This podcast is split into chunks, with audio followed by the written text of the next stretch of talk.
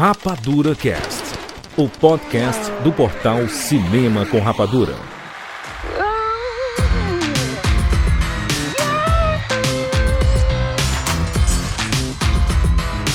Seja bem-vindo, séries Rapadura em todo o Brasil. Está começando mais uma edição do Rapadura Cast. Eu sou Júlio de Filho e no programa de hoje nós vamos falar sobre Red. Crescer é uma fera. Estamos aqui com Catixa Marcelos.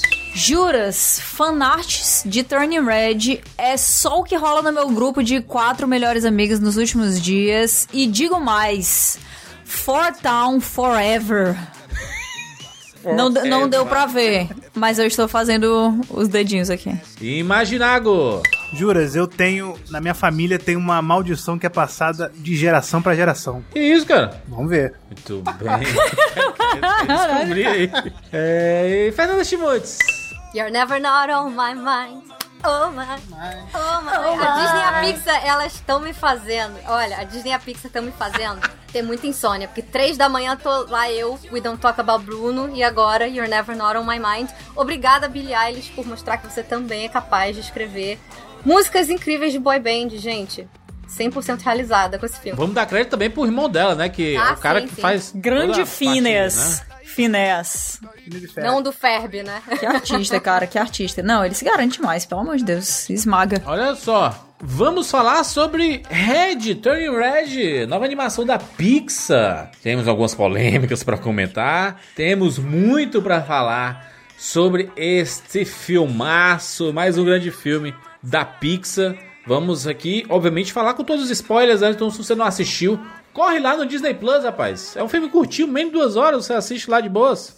Depois volta aqui para ouvir esse podcast que a gente vai revelar todos os detalhes desse filme. Inclusive, eu acho que vale a pena dizer que Red é um filme totalmente feminino, né? Ele é protagonizado por uma mulher, no caso aqui uma menina. Ele é dirigido por uma mulher, ele é roteirizado pela mesma mulher do Michi, é produzido por uma mulher. A maioria das chefes dos setores de animação são mulheres. E eu acho que tem tudo a ver com o que a gente vai falar aqui da Nuvem Shop, né? A Nuvem Shop é uma marca que abre as portas para muitas possibilidades, né, Kátia? Exatamente, Juras. Esse recado ele realmente é muito importante porque a Nuvem Shop sabe que para as mulheres empreender pode muitas vezes ser ainda mais desafiador, né? Aliás, como muitas coisas na vida. E também sabe que empreender nem sempre vem de um sonho. Que a gente tem muita essa ideia que, ah, ela tinha um grande sonho e aí fez aquele negócio. Não. Muitas vezes vem também de necessidade de renda depois de uma demissão, uma coisa que tem muita gente passando por essa situação nesse momento. Ou então uma procura de uma fonte de renda extra para complementar as contas da família, né? Ou até, tipo, uma aposta para logo depois da maternidade a mãe ter aquele tempinho para ficar perto dos seus filhos pequenos e ainda assim conseguir ganhar algum dinheiro, né? Ter alguma renda para fazer aquele lá funcionar. Então é o seguinte. A ideia da Nuvem Shop é encorajar essas mulheres a tirarem as ideias dela do papel. Seja sonho, seja um plano que você tá tendo agora, seja uma ideia que você teve ontem quando você tava quase dormindo e aí pensou, cara, eu vou fazer isso aqui, isso vai me render um- um- uma grana extra e vai fazer minha família funcionar melhor, tá?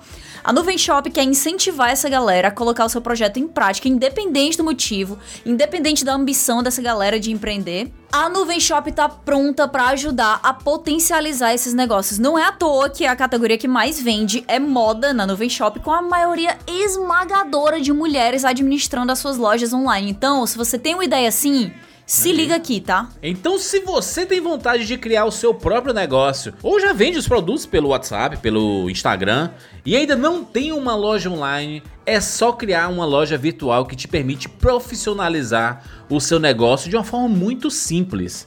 Acessando o link que tem na postagem desse podcast, é um link exclusivo do Rapadura Cash. Por que, que esse link é exclusivo? Porque você clicando por ele, você vai ganhar 30 dias grátis. Cara, você vai, vai entrar de graça. Cadastrou, tá de graça. E ainda vai ter isenção de tarifa por venda durante 90 dias. Isso quer dizer que tudo que você vender vai ser 100% seu. Kat, para começar, o pontapé inicial para você se dar bem, né? É, exatamente. E juras, assim, falando por mim como consumidora, tá? Eu compro muito, muito online. Principalmente na calada da madrugada, e é uma das minhas especialidades. Ih. Porém, eu vejo muitos negócios sendo colocados aí no Instagram, principalmente, e aí fala assim, vendas por WhatsApp. E eu penso, cara, não quero. Não quero ter que chegar, abrir uma conversa com uma pessoa e esperar ela me responder pra eu receber o catálogo de vendas e tal. Tudo isso fica muito mais fácil quando você tem um site. Tudo isso fica com a cara muito mais profissional e, portanto, muito mais confiável. Então, assim, é uma dica pessoal realmente para as mulheres que estão querendo empreender, pra galera toda que tá querendo empreender agora. Gente, é um investimento que vale a pena. É uma visão completamente diferente que o seu potencial cliente vai ter sobre o seu negócio. Então, se você vai fazer algo assim, é melhor procurar realmente uma plataforma que é extremamente confiável, que já tem mais de 90 mil clientes ativos, que já tá aí no mercado há mais de 10 anos, é a maior plataforma de e-commerce da América Latina. Se vai apostar em uma coisa desse tipo, tem que ser uma aposta certa. E no Shop é a aposta certa. Essa é a dica maravilhosa. Link na postagem para você saber mais e mostrar para o mundo que você é capaz criando a sua loja online na Nuvem Shop. É isso, vamos falar sobre Red agora aqui no Rapadura Cast. Aqui é Gabriel Senyuki, de Piedade, São Paulo, e bem-vindos ao mundo espetacular do cinema. James Bond.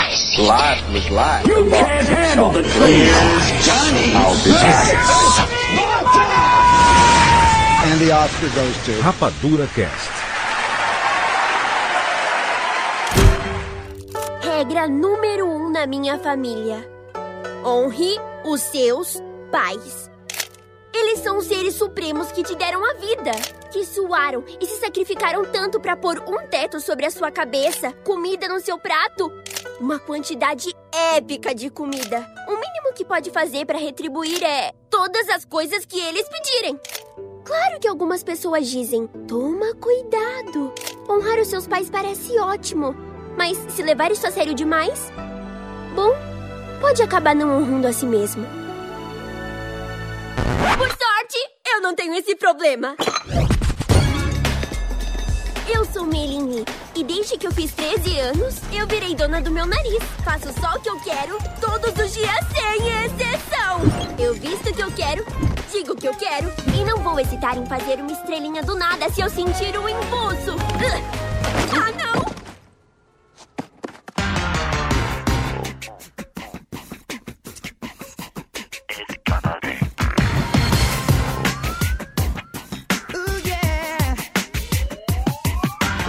filme foi lançado em meio a polêmicas. Polêmicas? Algumas polêmicas, né? Primeiro, a Disney decidindo tirar do cinema e colocar no Disney Plus direto. Ah, isso aí é uma polêmica. Um clássico.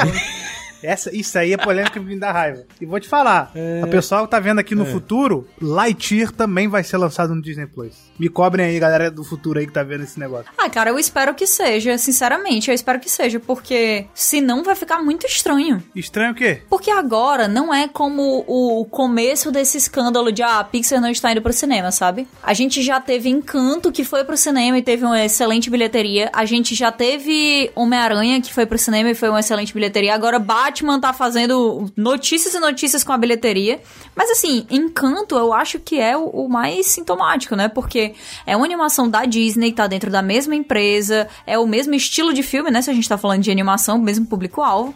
Foi pro cinema, foi um case positivo e ainda assim chega o filme novo da Pixar e vai pro, pro, pro Disney Plus direto. O que, é que eu quero falar com se Lightyear não for direto vai ser estranho? É, pra mim, não vai fazer sentido. Vai ser tipo assim, ah, vai Red, que é uma coisa menor, entendeu? É um negócio mais. Se liga? Porque depois que, que já passou encanto, meu amigo, acabou a desculpa. Acabou. Mas é porque o, o, o Red, a desculpa que eles deram foi a Omicron, né? A variante Omicron do, da pandemia, que, que sur- começou a, a, a surtar assim pelo mundo. Aí ele falou: ah, vamos adiar tudo menos o Red. O Red vai pra, pro Disney Plus. Isso foi basicamente isso que aconteceu, entendeu? É, Aí então. nenhum outro filme foi adiado, né? É, nenhum. Todos os outros filmes foram lançados no cinema, menos o Red. É, Né? porque os outros filmes foram adiados, né? Jogaram pra frente. O Red não. O Red eles Sim. simplesmente lançaram no Disney Plus. Eu tenho uma teoria quanto a isso, que pode ser uma coisa meio conspiratória ou não. Então, novamente, Eu gosto. então, novamente, É para, dizendo que é uma teoria, para isso estamos aqui, Fernanda. não é? E não sou o Imaginário fazendo teoria, gente. Olha que doideira, Vai. né? Geralmente Imaginário é o nome das teorias, mas é um- uma coisa que eu que eu reparei quanto a isso. Bom, o Dois Irmãos não teve, não teve muito o que fazer, foi azar dele ter estreado, sei lá, poucos dias antes de, nem uma semana antes de começar a fechar o mundo inteiro. Então, quanto a isso, realmente não dá pra gente falar nada. E em 2020, eu entendo eles não terem lançado absolutamente nada. Mas, até o primeiro lançamento depois disso, da Pixar, que foi o Soul, eles já fizeram essa cortesia aí com o chapéu da Pixar de falar, galera, presente Natal pra vocês, ó, toma aí, toma um filme de graça. Sendo que eles estavam enfiando o Premier Access em absolutamente tudo no Disney Plus, né? Então, assim, você fica, pô, o próprio Raya, o Cruella, o Jungle Cruise, todas as coisas da Disney que vi, vieram saindo aí durante a pandemia, tudo veio com Premier Access, Viúva Negra, e de repente, do nada, só o negócio da Pixar que veio sem, aí você pensa, ah, bom, Natal, né? Vai que. Lembrando que o Soul é do Pete Docter, que é o atual chefe criativo da Pixar, né? Já fica aí também uma pulguinha atrás da nossa orelha, porque a gente sabe que a Pixar e a Disney elas vivem meio brigando, assim. Especialmente porque a Disney ela tá viciada em fazer bilhão, não é mesmo? Quem nunca? E a Pixar falou que ia ficar um tempo sem fazer um monte de sequências que era o que tava dando muito, muito, muito dinheiro para eles. E falaram, vamos focar em produções originais. Tá bom. Só que aí eles me lançam o, o Soul e, sei lá, um mês depois eles lançam Raya com Premier Access, tipo, pra botar o, meio o pra ganhar o pandemia. dinheiro. No meio da pandemia. Por que, que o Soul e depois o Luca? Porque tudo da Pixar, só os da Pixar que estão saindo sem o Premier Access. Porque tudo que saiu em volta teve esse custo extra. Então é uma coisa que começou a pegar, assim, pra mim. Eu fiquei assim, putz, por quê? Né? É tão certeza vingança pessoal contra alguém que é até estranho. Eu vou, eu Com vou falar, vai parecer, as pessoas, normalmente quando a gente fala isso, as pessoas respondem dizendo, ah, vocês querem pagar, a gente quer ver de graça mesmo. Só que a, a Disney quer isso, ela quer que você tenha esse sentimento de que, ah, tá de graça, mas se Uhum. você olhar o todo, só a Pixar tá. Então o questionamento é, por que só a Pixar? Por mim, tava tudo no É. Disney Plus. É, Por mim tava pagar? tudo de graça lá no- no- na assinatura, que eles já ganham uma fortuna com a assinatura de É, Disney o Plus, entendeu? Então bota é um tipo, Premier Access mais é barato. Porque 70 reais pra você alugar um filme que depois de, sei lá, 30 dias vai estar de graça pra todos os assinantes e que, digo mais, em poucas horas já tá lá no,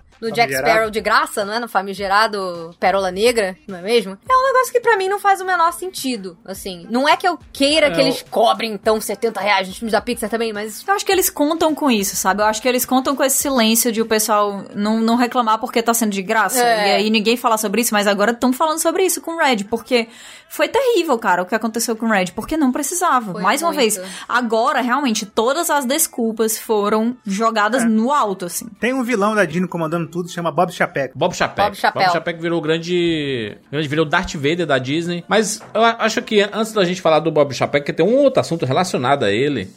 É, para comentar daqui a pouco, eu acho que o, o negócio de você. ah, tem muita gente que fala assim, pô, mas o que, que tem, mano? Lançar no Disney Plus, no cinema. Cara, pra quem tá fazendo os filmes, um lançamento de cinema ele traz muita exposição traz exposição no caso de você. A, a equipe responsável dá várias entrevistas. É, normalmente tem é, pre- as premieres, né? E tem tapete vermelho.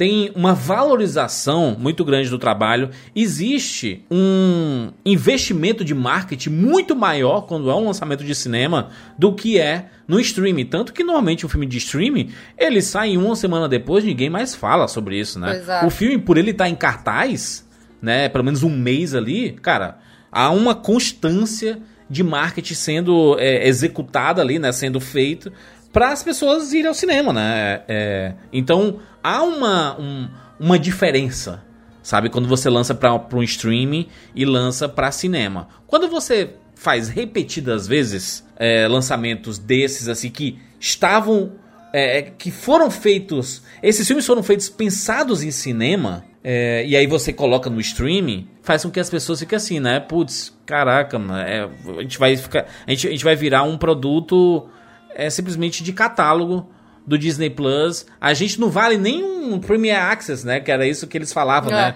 Vários funcionários da Pixar reclamaram antes, na época de Luca. De Soul, a gente entende que foi exatamente o que a Fernanda falou. É, cara, era o miolo da pandemia, todo mundo triste em casa no fim, no fim do ano, tudo fechado e etc. Aí, pô, toma aqui Soul. E foi, foi muito legal, um filme vencedor de Oscar e tudo. Mas aqui com o Turning Red, não com o Red, né? Não faz, não faz o mínimo sentido. É, é, quando foi confirmado, muita gente já reclamou na época. A produção reclamou, né? A Pixar reclamou. Ela questionou desde, desde Luca que ela questiona por que, que só ela. A gente não inventou Existe isso. uma vontade da Disney, de- ex- existe uma briga entre Disney Animation e a Pixar. Existe. Desde o Existe começo. uma coisa Ah, declarada. declarada não, mas assim, muito Animation, claramente. não. Entre a Disney e a empresa, foi bem difícil pra eles conseguirem fechar o acordo. Eu lembro que na época que ia acabar aquele primeiro acordo de distribuição que eles tinham feito com a, com a, com a Disney pra cinco ou seis filmes, agora não me lembro, tava pra acabar. E aí eu lembro que o Katzenberg chegou a tentar ir negociar lá com o Steve Jobs pra comprar a Pixar. Eles não quiseram, deu tudo errado. Só quando trocou a, a gerência e entrou o Bob Iger que ele conseguiu fechar essa compra e eu lembro que foi assim, na garantia de que a Pixar poderia continuar tendo controle sobre as coisas que eles lançam, controle criativo sobre as coisas que eles lançam. Então, isso já mostra, por exemplo, que se eles viram e dão uma entrevista em 2018 falando, nós agora vamos focar em projetos originais que dão menos dinheiro mesmo do que você lançar um Toy Story 4, um Incríveis 2 e coisas do gênero, é normal que você fature um pouco menos, porque são franquias estabelecidas e que a galera gosta, tem a nostalgia. A galera mais velha já leva os irmãozinhos, leva os filhos, então são filmes que arrecadam mais mesmo. Mas é uma coisa assim que não dá pra entender. E na época que eles conseguiram comprar a Pixar, a ideia era fechar a Disney Animation e a galera da Pixar que falou pelo amor de Deus não. Se a gente tá aqui fazendo animação é porque o Walt Disney começou essa empresa com a Disney Animation lá, lá nos anos 20. Então, assim, eles que ajudaram a salvar a Disney Animation. Então, eu não acho que tenha competição entre eles, entre os estúdios em si. Eu acho que é mais esse Ah, problema sim, da com Pixar certeza. com, com os executivos. Porque isso é outra coisa que vazou agora também, né? Quando começou essa treta aí do, do Bob Chappelle falando bobagem do negócio do Don't Say Gay e tal, os funcionários da Pixar vieram a público dizer que, ó, a gente tá um tempão aqui tentando fazer coisas com diversidade e tudo vai pros executivos e volta tudo retalhado pra gente. É, eles falaram abertamente, tem uma carta aberta sobre isso. Eles disseram que estão há muito tempo tentando colocar representatividade LGBTQIAP+, nos, nas produções da Pixar e sempre volta com uma... Não, tira aí. Não, não vamos fazer isso não. Não, limpa, né? E aí volta como um easter egg. Nossa, brother, sério, que coisa revoltante. Eu tô tentando lembrar qual foi a expressão, mas eles falaram que era uma coisa tipo retalhos. Voltam retalhos do que a gente tinha criado. É. Migalhas, eles falaram. Migalhas, é tipo isso, acho que foi isso. E a gente percebe, né? A gente, depois de, de ler essa carta, você começa a voltar no tempo, você percebe em Luca que, que podia ter uma coisa ali a mais, quem sabe, que provavelmente tiraram. É, ficou, fica tudo muito sutil, né? É, sutil. São coisas muito sutilzinhas, tipo as duas senhorinhas lá tirando o guarda-chuva e, e se molhando, e você vê que as duas, aí você fala, ah, isso aqui pode ser interpretado também como um casal, uma coisa assim. Mas é tudo assim, extremamente sutil, que se der qualquer problema, eles podem falar, ih, não, não, a gente não pensou nisso aí não, a galera tá interpretando é aquela coisa do, ah, legal que todo mundo se identificou, poxa, muito maneiro. Então lá sabe? em Toy Story 4 aparecia lá aquele, aquele, ah, aquele casal lá de mães, né? Deixando a filha na, na escola por um segundo. assim. Você só vê num vídeo do Imaginável falando dos easter eggs de Toy Story 4. Senão você não vê, Pois entendeu? é. É. bizarro, pô. Representação, representatividade por, por easter egg é surreal. E, e, e ainda, o pior de tudo é levantar a bandeira de que, tipo, ó, a gente tá aqui fazendo por vocês, hein? É inacreditável achar que o pessoal é trouxa. Era pra ter tido uma personagem trans, né, no Red. Não sei se vocês ficaram sabendo. Era pra ter tido uma personagem trans. Acharam, inclusive, o, o papelzinho com as informações do casting, que eles estavam pegando na época de fazer as vozes. Então foi bem lá no começo. Era uma personagem que ia chamar Jess. Ela seria, acho que, prima da May ou alguma coisa assim. E seria uma menina trans. E aparentemente cortaram, porque nem tem personagem com esse nome no filme. Essa, essa polêmica do Don't Say Gay aí era a, a outra polêmica, né? Que eu ia falar aqui, porque justamente na semana de lançamento do Red ah, surgiu essa, essa polêmica com o Bob Chapek, né? O CEO da Disney, o presidente da Disney. Cara, ele, ele só, só, se mete, só se mete em roubada, né? Essa é a verdade. Ele não dá uma Ele- dentro, gente. Ele se reuniu com, com o governador da, da Flórida, né, o Ron DeSantis, pra conversar sobre essa lei, esse Don't Say Gay, porque na cabeça dessa galera, a galera extremamente conservadora, né, qual é a- o mote principal? A norma, né, a lei proíbe qualquer instrução ou educação sobre orientação sexual é, entre o jardim de infância e a terceira série, né? Período que as crianças têm ali mais ou menos de 5 a 9 anos. E a lei também recomenda que as escolas evitem tópicos LGBT, entre aspas, quando estes não forem adequados para a idade ou ao desenvolvimento dos estudantes. Que é uma parada que esse filme Red tenta né, abrir, né? Ele, tenta abrir diálogos. Coisa que essa lei aqui, por exemplo, ela não quer que abra esse diálogo. Né? O Bob Chapek estava envolvido, é, foi conversar com o governador da, da Flórida, e aí ele deu um, a pachorra do Chapek foi ter dado um comunicado diz assim o maior impacto que podemos causar para criar um mundo mais inclusivo é através do conteúdo inspirador que produzimos.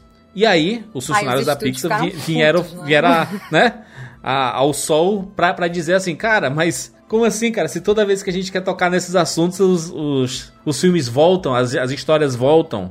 E aí a galera ficou pistola, né? Com razão. Então, mais uma vez, os funcionários da Pixar estão brigados aí com a Disney, né? Mais uma vez estão tendo que devolver declarações agora é publicamente, né? Porque antes, quando, quando se falava sobre assim, ah, funcionários estão satisfeitos com o lançamento no Disney Plus, não são identificados os funcionários, porque senão eles iam ser demitidos, né? Pode ter certeza que a Disney Animation também é, sofre o mesmo, a mesma censura. Com certeza. É, só que eles não vão reclamar porque eles estão em outra posição com relação à Pixar, né? Pixar que é mais independente, entre aspas. É, e aí a gente vê que a independência até a, até a página 2, né? Porque é. se eles montam uma história, mandam ela para começar a produzir e volta lá, sei lá, um memorando ou qualquer coisa assim, da galera que tá com dinheiro e fala, ó, oh, isso aqui, isso aqui, isso aqui, desculpa, não vai ter não. Isso é o quê, sabe? Se não é interferir no processo criativo. Eu não sei o que que é. O Bob Chapek chegou até a pedir desculpas depois, né, sobre mas ele foi pedir, dele. tipo, desculpas depois de ter mandado, assim.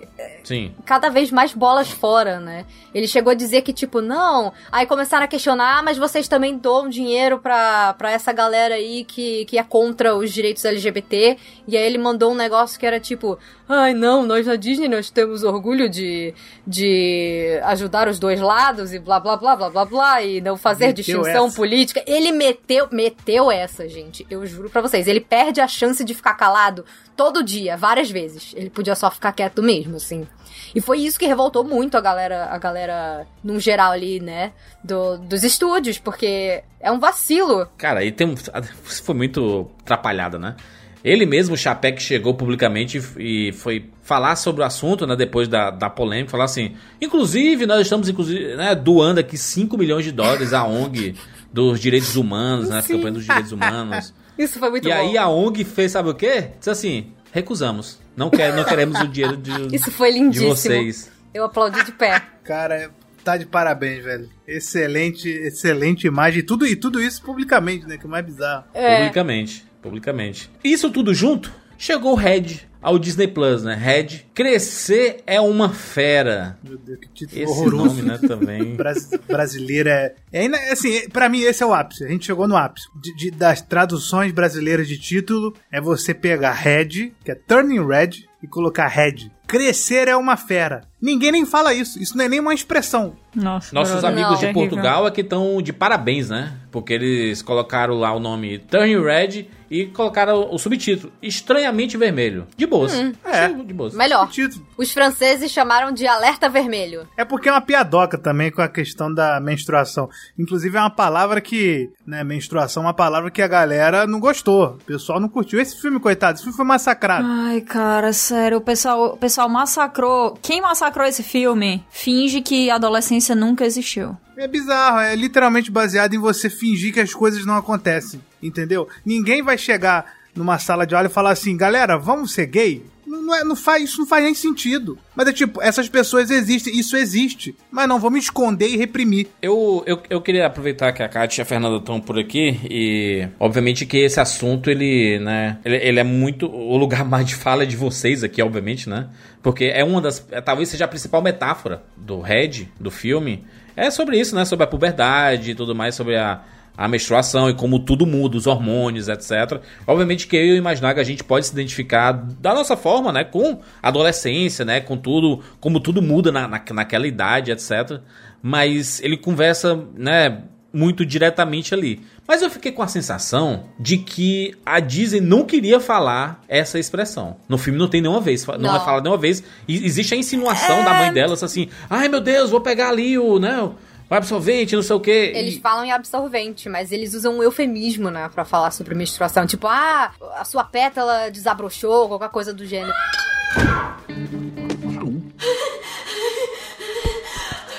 O que é isso, May?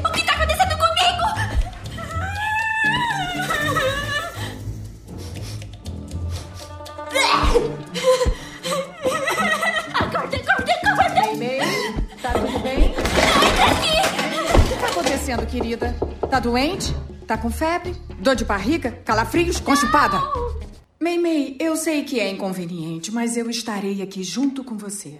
Tenho ibuprofeno, vitamina B, uma bolsa de água quente e absorventes. Normais, noturnos, com cheiro, sem cheiro, finos, ultrafinos, ultrafinos com abas. Incrível! Deixe eles aí na pia! Olha, acho que tenho que dizer o porquê disso acontecer, May. Não! Quer dizer... Ah, tudo bem. Você é mulher agora. E o seu corpo tá crescendo e mudando. Não tem que ficar com vergonha, May. Mãe, para! Agora é ah, uma flor forte e bela. Que deve proteger suas pétalas delicadas e lavá-las regularmente. Mas assim, cara, isso é tão a vida real também, porque essas famílias que são Vira um super. tabu, né? Essas famílias que, que não têm um diálogo muito aberto, que eu acho que é uma coisa que é muito bem estabelecida, como a Mei Mei, né? Não tem essa, essa abertura com os pais dela pra falar muito diretamente sobre o que ela sente, sobre a fase da vida que ela tá, sobre o fato dela não ser mais simplesmente uma miniatura deles dois. Faz sentido quando é colocado como um eufemismo. Pelo menos pra mim fez. E assim, na minha opinião pessoal, assim, o que eu senti assistindo o filme, eu não senti de jeito nenhum que era uma metáfora sobre menstruação. E eu acho que um dos motivos pelos quais eu não senti isso é justamente porque eles colocaram essas cenas falando diretamente sobre menstruação. Que eu acho que é uma coisa que é muito facilmente ligada à maturidade feminina, né? Tipo assim, ah, menstruou, então agora é mulher, então agora mudou a fase de vida. É uma coisa muito sólida e muito. É um, é um marco muito específico.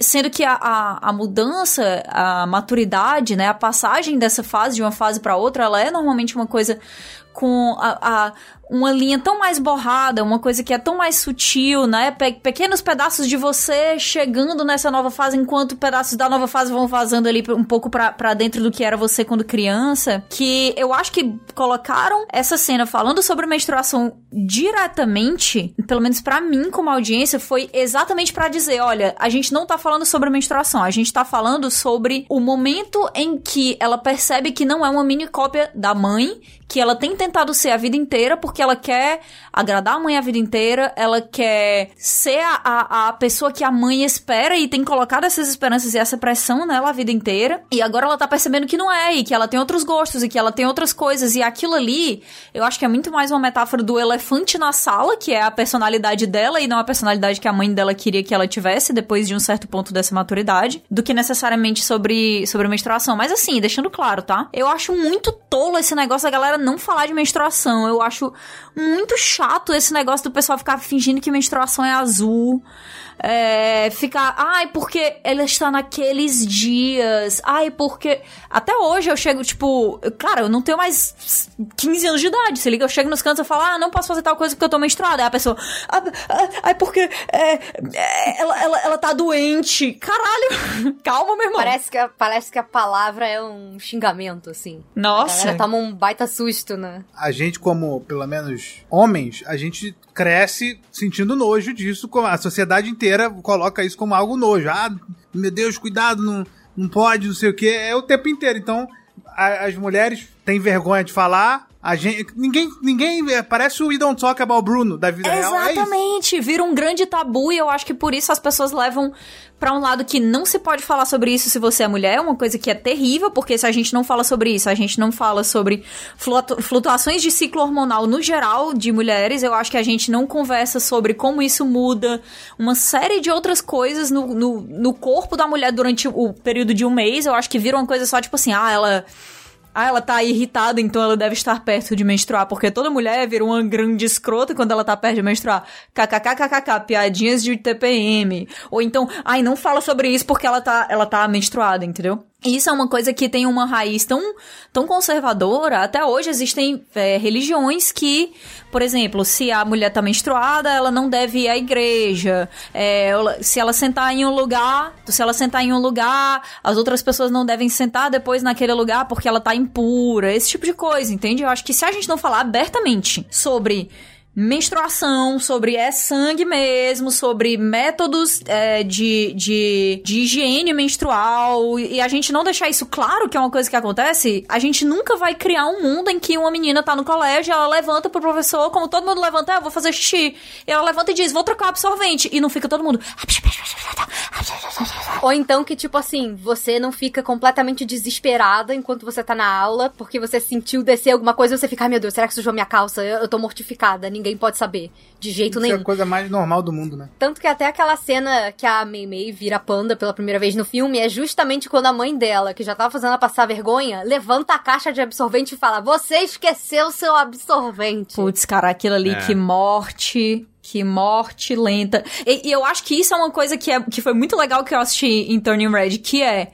No momento em que ela tem alguma coisa a esconder, no momento que ela não quer mostrar alguma coisa pra mãe dela, imediatamente as pessoas supõem: ah, é porque ela tá menstruada, porque essa é a única vergonha que uma pessoa pode ter, é a única coisa que ela pode não querer mostrar pra ninguém, porque isso deve ser escondido, não deve ser falado sobre, né? E era outra coisa. O filme, ele chega a mostrar logo no começo ali que a Mei Mei, né, a, a Mei Li, uma nerd totalmente extrovertida. É Não é uma parada muito comum, né, da gente ver do nerd, né? O nerd, a gente sempre tem a relação do nerd, ele ser introvertido, mas ela é uma nerd extrovertida, ela, vai, ela chega, ela fala, ela faz as coisas, ela tem um grupinho de amizades, ela vai andando do meio no meio das pessoas da, da escola e vai falando com todo mundo, e vai mexendo com todo mundo, e vai, né?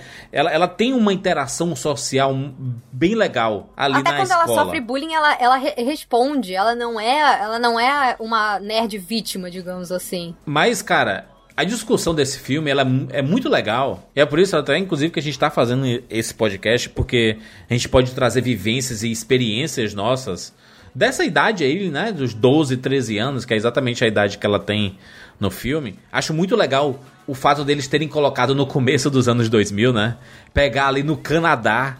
Né, todos esses detalhes assim são muito interessantes. Inclusive tem um documentário no próprio Disney Plus, né, o Abraço do Panda, mostrando como foi feito tudo isso, a Domichi e todo mundo da, da parte técnica ali que trabalhou no, na, na animação, comentando né, as decisões, né, a parada do, do panda. Ah, qual é a cor do panda? Ele é vermelho e branco. Nossa, é igual a bandeira do Canadá, que é vermelho e branco.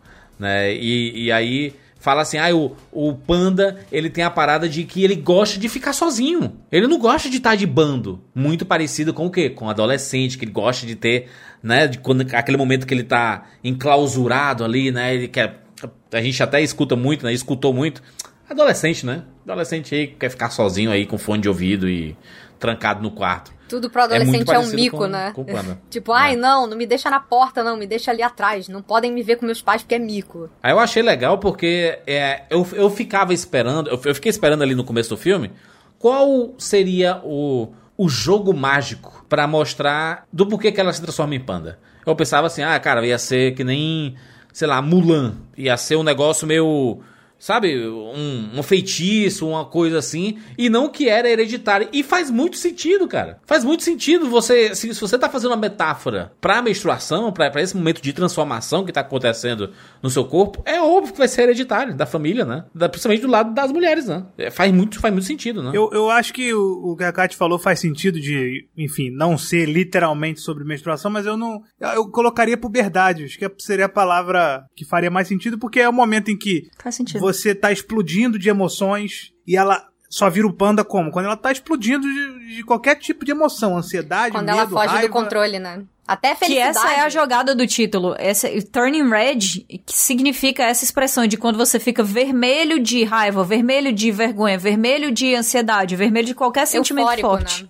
E é o momento Eufórico. da vida ali, da puberdade, que você tá, cara, adolescente, você tá. pele. Tudo é, tudo é a flor da pele, tudo é intenso. Então acho que é, é- Eu acho que ele é a adolescência, o panda, sabe? Ele é a adolescência dela explodindo ali. E aí representando como. Como esse panda vermelho, inclusive, muita gente não sabe que. Sempre que eu falo que é um panda vermelho, a galera fala, ah, mas não tem nada a ver com um panda vermelho isso. É literalmente um bicho chamado panda vermelho. Joguem no Google, vocês vão ver. Não é um panda, aquele preto e branco vermelho. Não tem nada a ver. Entendeu? É um bichinho É outro chamado bicho. panda vermelho. É o mesmo bichinho da Gretsuko, né? Olha que, que engraçado. Que ela também, quando fica pistola, ela também fica lá com a carinha de metaleira. Eu amo, eu amo. É uma Gretsuko. A Gretzko Então eu é fiquei demais. pensando assim, gente, será que os pandas vermelhos, eles são... Eu entrei numa super noia, assim, tipo, será Pior que, que não, eles são amáveis, né? Mas eu queria que eles ficassem irritados. Ia ser fofo. Mas sabe uma coisa interessante, assim, que, que eu noto que quase ninguém tem comentado sobre e que tem muito, tudo a ver com, com essa metáfora do panda e com o desenvolvimento da história? A gente não pode esquecer que essa história ela acabou sendo muito baseada na experiência pessoal da Domichi, que é essa diretora, e ela fez um outro trabalho antes, que foi o Pau, aquele curta do Sim. bolinho, com a mãe super Vencedor do protetora, vencedor do Oscar, exatamente. E ela meio que segue essa mesma linha, porque ela tá falando de uma coisa muito pessoal dela. Quando a gente fala em questão de representatividade, ela tá comentando sobre uma coisa que ela pessoalmente passou. Por quê? Porque ela é uma mulher de pais chineses criada no Canadá. Então ela fala que muita uma coisa que, que é impressionante assim Pra ela é essa realidade de você crescer entre duas culturas e você não ser nem uma coisa e nem outra. Você tá perdido ali no meio. Então, que no Bao a ideia era meio que essa. Toda vez que o bolinho ele começa a tentar é, se enturmar com os outros personagens, ou quando ele se veste lá meio de, de, de mano do hip hop, a mãe fica desesperada, puxa ele pra longe quando ele quer jogar bola, enfim. É meio que o que a mãe faz com a Mei Mei também, de uma certa forma. A mãe quer que ela seja a filhinha chinesa perfeita, porque ela foi criada pra ser a filhinha chinesa perfeita. Tanto que a gente, quando a gente. Quando a avó dela entra na na história, aí a gente vê que o buraco é muito mais embaixo, que é uma questão também muito sobre traumas geracionais. E que a mãe dela é uma pessoa extremamente traumatizada. Tem um, um- uma questão muito específica se a gente olhar aqui, toda a família dela, né? Todas as mulheres da família dela, que são as únicas afetadas por essa essa benção barra maldição aí do panda, elas estão sempre todas de verde. E a May, ela só tem uma presilhinha de cabelo verde ali. E o dela já é vermelho desde o início, porque ela já tá mais. Ela é mais canadense do que chinesa o tempo inteiro. Então rola essa. essa rola esse contraste, esse choque muito grande. E eu sinto também que tem muito essa coisa do. Ah, como é a questão da adolescência e você. São culturas muito diferentes. Essa coisa, talvez, de tipo, ah, então quando você começa a ter sentimentos muito exacerbados, você precisa controlar eles. Você precisa ser uma mocinha, você precisa ser uma dama. Você não pode ficar berrando, não pode ficar dançando, rebolando lá, que a mãe fica desesperada quando ela começa a ouvir a boy band e tudo mais. Então, é, é, é uma questão muito, acho que, de. E ela falou que era muito isso, que você sendo filho de imigrantes, ou seja, seus pais, eles largaram tudo pra trás, foram pra um lugar muito diferente. Você. A cultura é diferente, a língua é diferente, tudo é diferente. E eles abriram mão de muitas coisas pra poder te dar uma vida melhor, né? Dar uma vida melhor pros filhos. Que ela disse que era muito comum que a mãe dela fosse extremamente mais super protetora do que as mães normalmente são. Por isso que é até engraçado quando você vê um monte de gente falando, ai, essa mãe dela não parecia realista. É, não parecia realista pra você, mas na realidade dela, e da é igual um monte de cresceu, mães aí, viu? né? Faz sentido Mãe- sim. Mães e pais. Inclusive, Kat, uma, uma coisa que a gente sempre, sempre traz esse assunto aqui. A questão do Édipo aqui é muito forte, né? Sabe, olha. No podcast anterior, né, que a gente foi comentou sobre euforia e tudo mais, que a gente falou sobre a culpa dos pais em muitos dos nossos comportamentos, aqui é o reflexo. O Juras, ele tem um vício chamado psicanálise. Para algumas pessoas é uma área de interesse, para o Juras é um problema. É porque eu consigo identificar esses, essas situações todas em praticamente tudo, cara. Tudo, tudo que a gente vê de problemas normalmente vem da única base, né? Que são nossos pais, sabe? Ah, o comportamento dela. Cara, aqui é um embate entre filha e mãe. Aqui é um embate. Não é nem metafórico, é literal. tan- tan- tanto da May com a mãe dela, como com a mãe dela com a, avó, com, com a mãe da mãe, né? É, nossa, é muito, é muito claro isso, né? Porque a gente vê o tempo inteiro o filme pelo lado da meia e a avó dela é colocada como uma figura distante e a mãe dela é alguém que é sempre, sabe, coluna reta, controle total, não deixa ninguém ao redor dela falar. O pai da May, coitado, tenta falar e ela fica tipo, silêncio, tal coisa, tal coisa, e ele fica só lá, ah, tamo aí mais um dia, né? Eu...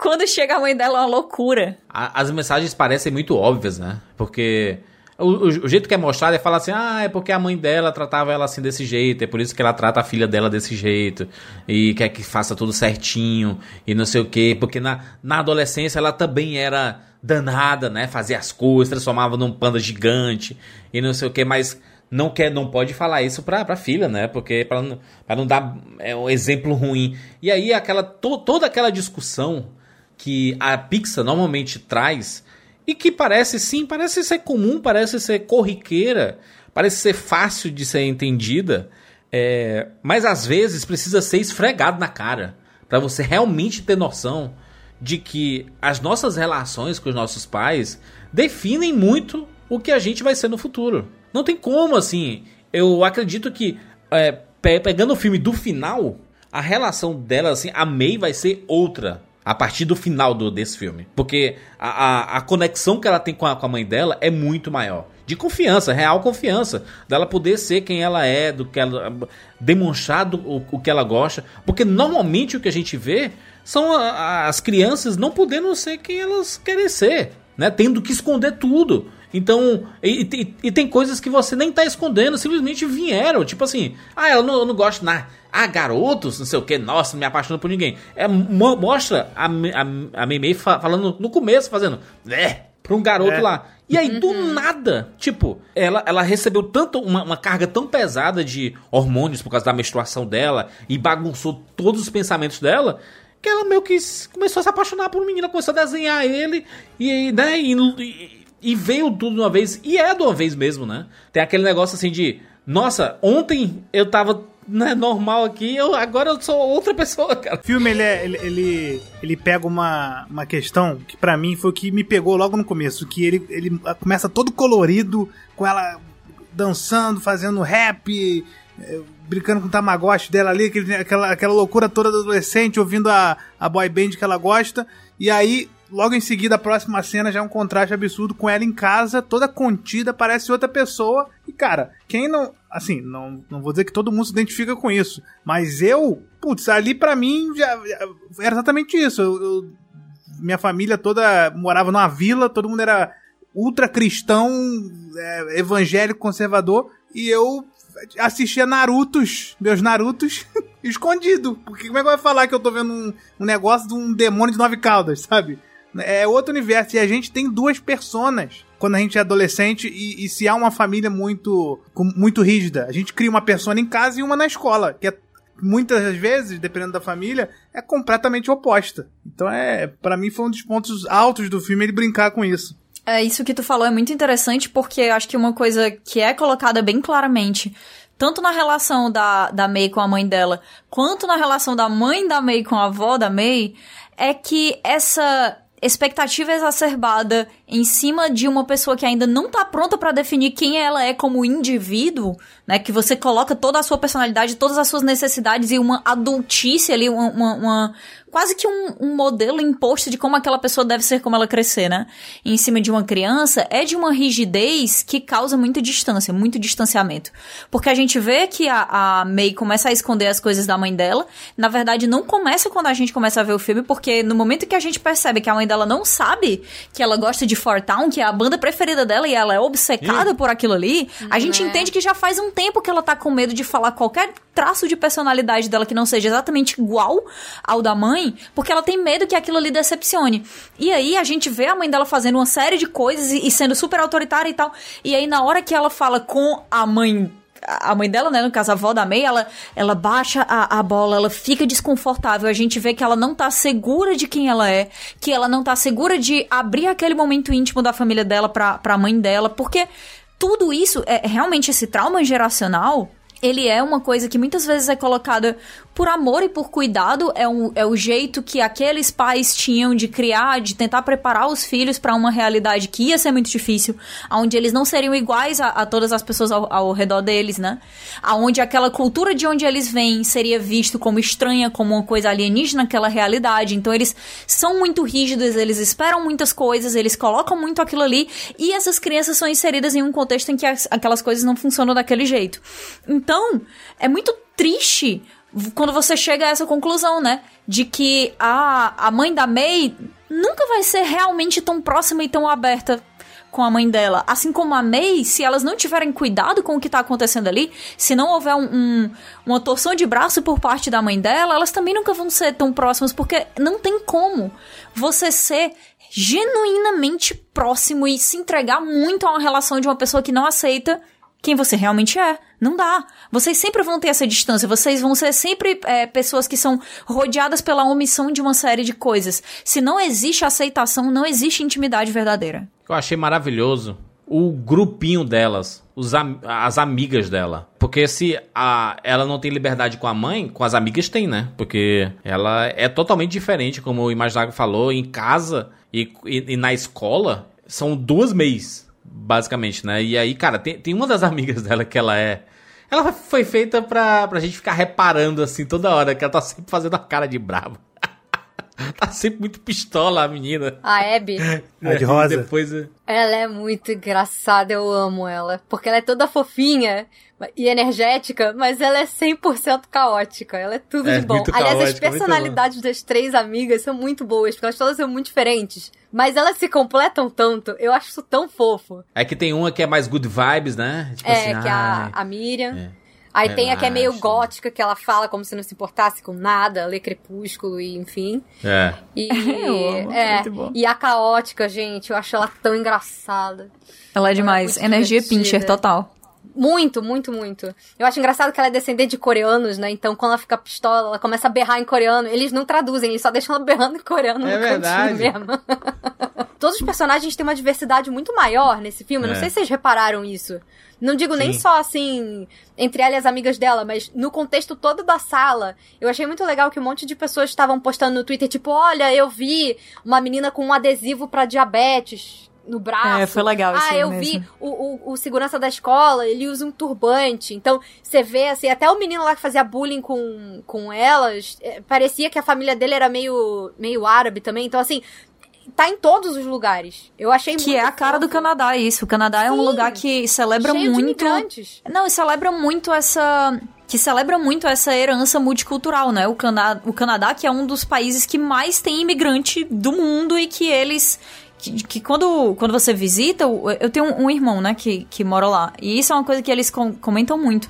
Como as pessoas vão com essa cultura pro Canadá e a cultura não simplesmente se funde e vira uma outra coisa que é a cultura canadense. Existe a cultura canadense e essas culturas individuais são constantemente celebradas lá. Então é uma coisa que a gente vê muito aqui em Turning Red. A banda Fortown é maravilhosa. Eu compraria um CD inteiro do Fortal. Fenômeno. é, uma, é uma piada pras boy bands, né? Porque no trailer a gente viu o quê? Backstreet Boys, né? A gente 100%. pensava, caraca, eu tenho Backstreet Boys, não sei o quê. Não tem nada disso, né? Tem a música do, do Fortown, né? É, tem o Backstreet Boys que eles inventaram nesse filme aqui. Os Backstreet Boys do filme. É o novo We Don't Talk About Bruno, porque eu tô o dia inteiro já. Eu também, viu? Never not on my mind. Oh, Fortal oh, my, oh, my. É muito bom que elas começam a cantar, fazer o beatboxing quando, ela- quando a May fica chateada, quando elas veem ela de pano pela Eu aprendi a fazer aquele passinho que ela gira e coloca os, os dois quatros, assim, um de cada lado da mão com as mãos cruzadas.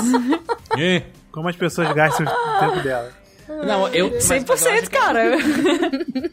Exi- existe uma paródia ali, né? Porque o, o Fortown são cinco pessoas, né? Não são quatro, né? É muito paródia, tipo, do Backstreet Boys, né? Porque, tipo, eles não são boys há muito tempo aí, né? Tipo, nem na época eles eram boys, né? Ah, pois assim. é. Eles não eram muito jovens assim, não, sabe? E nem de rua. Não cantava nem música nem de rua. mas mas é, é muito legal que as músicas do Fortown foram compostas pela Billie Eilish. Achei muito legal. Ela, ela e o Phineas fizeram as músicas do, do Fortown, que são ultra grudentas, muito boas. E é uma coisa que, que também pra ela deve ter sido uma celebração, né? Porque ela também viveu muito isso, essa era One Direction. Foi uma coisa que foi muito forte na infância dela também. E eu acho que, que é outra coisa que é colocada aqui muito forte, é como você fica obcecado por uma coisa é relativamente fácil quando você é adolescente, né? Eu sou uma pessoa que sou obcecada por coisas até hoje, então quem sou eu pra dizer, né? Mas isso de, meu Deus, a minha vida tem como propósito único e exclusivo estar nesse show. Se eu não estiver nesse show, Acabou, cara, acabou. O resto da minha Agora eu tenho 12 anos, 13 anos, mas depois daqui pra frente eu não tenho mais nada. Meu propósito foi derrotado completamente. Porque eu tinha que estar nesse show, porque é lá que eu vou virar mulher. então, bom. Isso é muito legal. A gente tava falando do negócio da menstruação, assim. Mas o mais legal é que o tempo inteiro a May e as amigas dela, elas se referem a esse show, tipo assim, ai, aqui nós vamos entrar meninas e sair mulheres. A experiência para elas é o show. Eu gostei muito também delas, delas ficarem falando isso de um jeito positivo. É, é muito legal. É muito fofo. Essa amizade delas é tão. Essa amizade delas é um troço tão refrescante, até porque é uma história que se passa nos anos 2000. E eu não sei se, se vocês vão, vão concordar comigo ou não, mas como eu, eu era adolescente nessa época, o que a gente via de representatividade na, na no cinema, nas coisas, nos filmes, era tudo sempre tipo, ah, o grupo das meninas normais, entre aspas, e as patricinhas que faziam é. bullying, é. e era sempre aquela coisa meio meninas malvadas, todo mundo em Sim. guerra. A vilã era sempre a menina popular e é, aquela coisa de de que você não pode ser de fato muito próxima de outras meninas, que vocês vão sempre disputar pelos meninos e eu achei que foi de uma sororidade tão grande. Assim, a forma como eles construíram a relação entre ela e as amigas foi uma coisa tão linda que eu acho que eu nunca Sim. tinha visto feito desse jeito. É muito. É, eu acho que é muito levinho, muito simplesinho, mas eu acho que todo mundo que tem um grupo de amigas fica tipo, ah, fulana é a Mei Mei, Ciclana é essa, tipo, todo mundo fica fica tentando se encaixar ali porque a dinâmica do grupo é muito natural, né?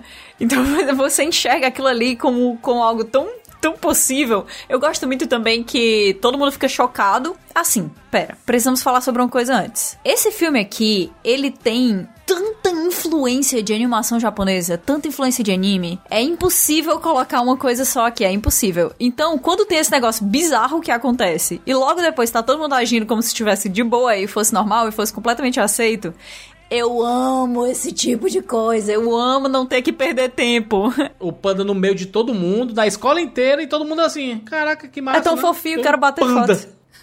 não, não, não só isso. Não é, não é ter um panda. A Meimei se transforma num panda. Porque é tipo assim, se fosse um panda, era tipo assim, era um animal de estimação, né? Não, é, é é, um, é uma pessoa. Eu acho massa, ó. Se eles levassem muito tempo para explicar isso aí, ia acabar tirando do, do, do plot Eles principal. desistiram de explicar. Tipo assim, eu, não vamos explicar. Pronto, sejam mais assim. Porque esse tipo de coisa, quando acontece em anime, ninguém fica explicando, não, pô. Pois é, a essência Caraca, do negócio. Tipo, ah, tem, tem o. A raposa lá de não sei quantas caudas, tem a, a menina que pega o broche e vira Sailor Moon. Tipo, e é, é isso, galera. Aí o pessoal fica, ai, mas como é enquanto a, Sailor, enquanto a Sailor Moon se transforma? Tudo pausa ao redor dela enquanto ela faz todo aquele balé e ela bota as mãos para cima e aquela fita se enrola nas mãos dela e aí vira aquela luva. Tipo, não importa, não importa. O que importa é que eu, aos meus 10, 12 anos de idade, estou vidrado olhando pra TV e pensando: caraca, eu quero ser a Sailor Moon. Eu, é isso que eu importa. Eu 100% essa criança. Sim. Sem falar que o, o, o Fortown, ele, se, ele também é um reflexo, digo, do que é hoje com uma turma de K-pop, né? Tem, tem uma vibezinha de K-pop, né? O jeito que eles interagem entre eles. Eu não lembro das boy bands sendo como é a turma de K-pop hoje em dia, não. Tipo assim, quando vai mostrar na imaginação delas, eles estão todo mundo junto, com a mesma roupa e um interagindo com o outro, uma vibe meio como é a galera de K-pop. É, o K-pop é, eles né? substituíram, né, a, as boy bands. E, e, a gente cresce, né, e a gente acaba até julgando, né, por muito tempo no começo ali, quando, quando o K-pop não era tão grande assim, a gente falava, caraca, que maluquice isso e tal. E aí você volta no tempo e a gente tá lá que nem maluco por uma outra banda ou uma outra coisa específica. E é, cara, não tem muita justificativa, né, pra gente, pra a gente quando é adolescente se vender, entre aspas, tão fácil. Tipo, do nada a gente tá viciado em um negócio elas ficam tão fissuradas com o negócio como se.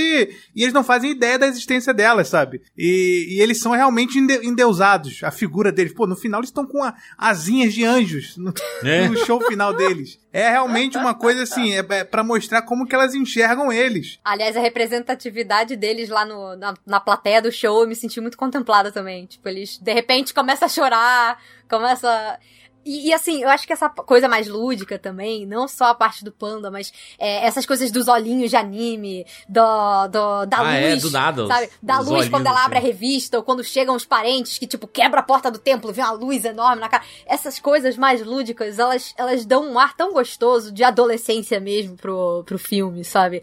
A forma como eles não ficam tanto assim no realismo. Uma das coisas que eu achei mais impressionante, já que a gente tá falando sobre isso, é como, por exemplo, em todas as cenas que a May tá completamente mortificada, eles usam para construir atmosfera elementos assim quase de filmes de terror, né? Eles botam a luz, assim, fica tudo escuro, e aí parece que tem só uma luz embaixo dela. Aí você A começa a, ouvir música. tudo meio. É a música de suspense, as batidas do coração aceleradas, a- é, as, as pessoas falando em volta começa a ficar meio borrado. E aí você fica assim. E você vê ela 100% mortificada. Eu achei isso, assim, muito interessante, porque uma coisa é você assistir e falar, ai, que bonitinho, nossa, minha, a, a mãe dela ali chegou com o absorvente e a menina achou que era o fim do mundo. Então, ah, quando ela foi lá no mercadinho e envergonhou ela por causa do crush que ela tinha. E eu acho que essa forma como eles resolveram retratar esses E momentos. vergonhou não, né? Humilhou Não, é o fim do pobre. mundo aquilo ali. Então, é, essa- e aí, Grila. isso faz você se reconectar com a sensação que você tinha, pelo menos eu senti muito isso. Quando eu tinha essa idade, que sim, sei lá, se você soltou um pum alto na sala, você nunca mais quer dar as caras no colégio. O, o bizarro, a Fernanda tava falando da, desse negócio de terror, e é 100%, cara, a direção da Domichin nesse filme. Esse é um dos filmes de animação que você consegue sentir a presença da direção, do diretor. Sim, Entendeu? Sim. E isso que a Fernanda falou de, de ser coisa de terror é muito forte. E, cara, eu achei incrível essa a estética, a direção dessa cena específica. é, a da questão lá da mãe pensar que ela tá menstruada também, mas muito mais essa do da mãe levando o caderno. Desde o momento em que ela olha o caderno, e que fica mó atenção que ela fe- não olha pra baixo, não olha pra baixo, não olha pra... ela olha um segundo pra baixo e a mãe dela olha o caderno no chão com o desenho que ela fez pela primeira vez do crush dela lá da loja. E aí, da casa até ela chegar e, e falar tudo lá e humilhar ela ali na loja, mesmo sem saber que ela tá sendo tá humilhando a filha, cara, é uma cena de terror. Parece até que é, é um daqueles filmes de slasher, sabe? Que você fica, cara, você, É. quase sai da cadeira, tipo, mano, corre, vai dar. Sim. Meu Deus, ele vai matar a vítima. E tipo, é isso. Não, e a, a, a mãe dela ficando. A mãe dela fica desesperada Fica. com a filha tendo um crush, cara. Não, não ela sabia fica que era um assim, crush. Ela não meu sabia que era um Deus, crush." chegou, chegou o momento, tipo assim, ela, ela tem, tinha eu acho que tanto ela medo. se recusa a acreditar que É. a filhinha dela tá crescendo. Ela tá pensando, não, esse garoto Exato. claramente abusou dela. E ela tá É, ela aumentou isso. pra esse nível. ela aumentou é. pro nível de que, caramba, esse moleque de 16 anos tá abusando da minha filha. E não que ela simplesmente tem um crush.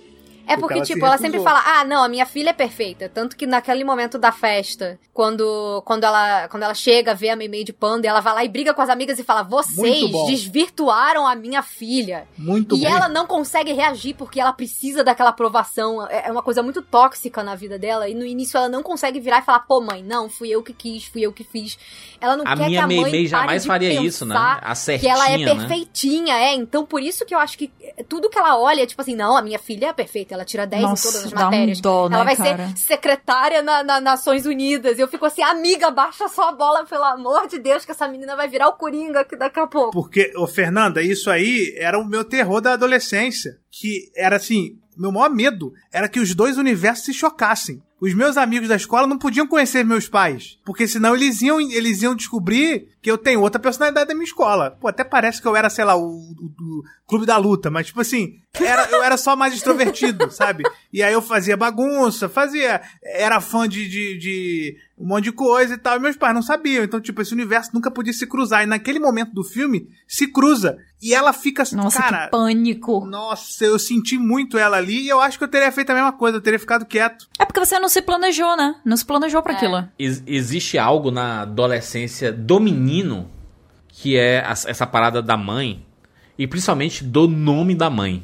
Os seus amigos, eles não podem saber Nossa, o nome da sua cara, mãe. isso é muito idiota, meu Deus. Não consigo. Porque se eles soubessem, eles vão passar a aula inteira falando: Ei, tô pegando aí a tua mãe. Ah, filho da fulana. E aí? E eu que peguei a fulana ontem. Caraca, é isso. O- que- criança. Se não fosse um panda a representação, poderia ser um demônio. Ela, ela tem um negócio, tem um período ali que ela é a representação do satanás. Mas, mas o panda, ele foi um demônio. Ele, na verdade, é um demônio na, na mitologia, porque a mulher. é, a, a, a primeira, né, que, a, a- enfim, a mulher que começou essa coisa do panda e pediu ajuda pra deusa lá da lua vermelha, ela pegou o panda pra massacrar exércitos. Ele era, ele, ele, era cruel. Aí depois, é, acho engraçado que ele fala, ah, na época foi muito legal, mas hoje em dia é, é um infortúnio só, porque não serve pra nada. É só um panda vermelho gigante no meio da, da civilização. E eu acho É engraçado muito que a bom. família toda dela encara o panda como uma coisa violenta, né? A mãe chega a falar, tipo, ai não, porque tem uma coisa de muito destrutiva no panda e tal.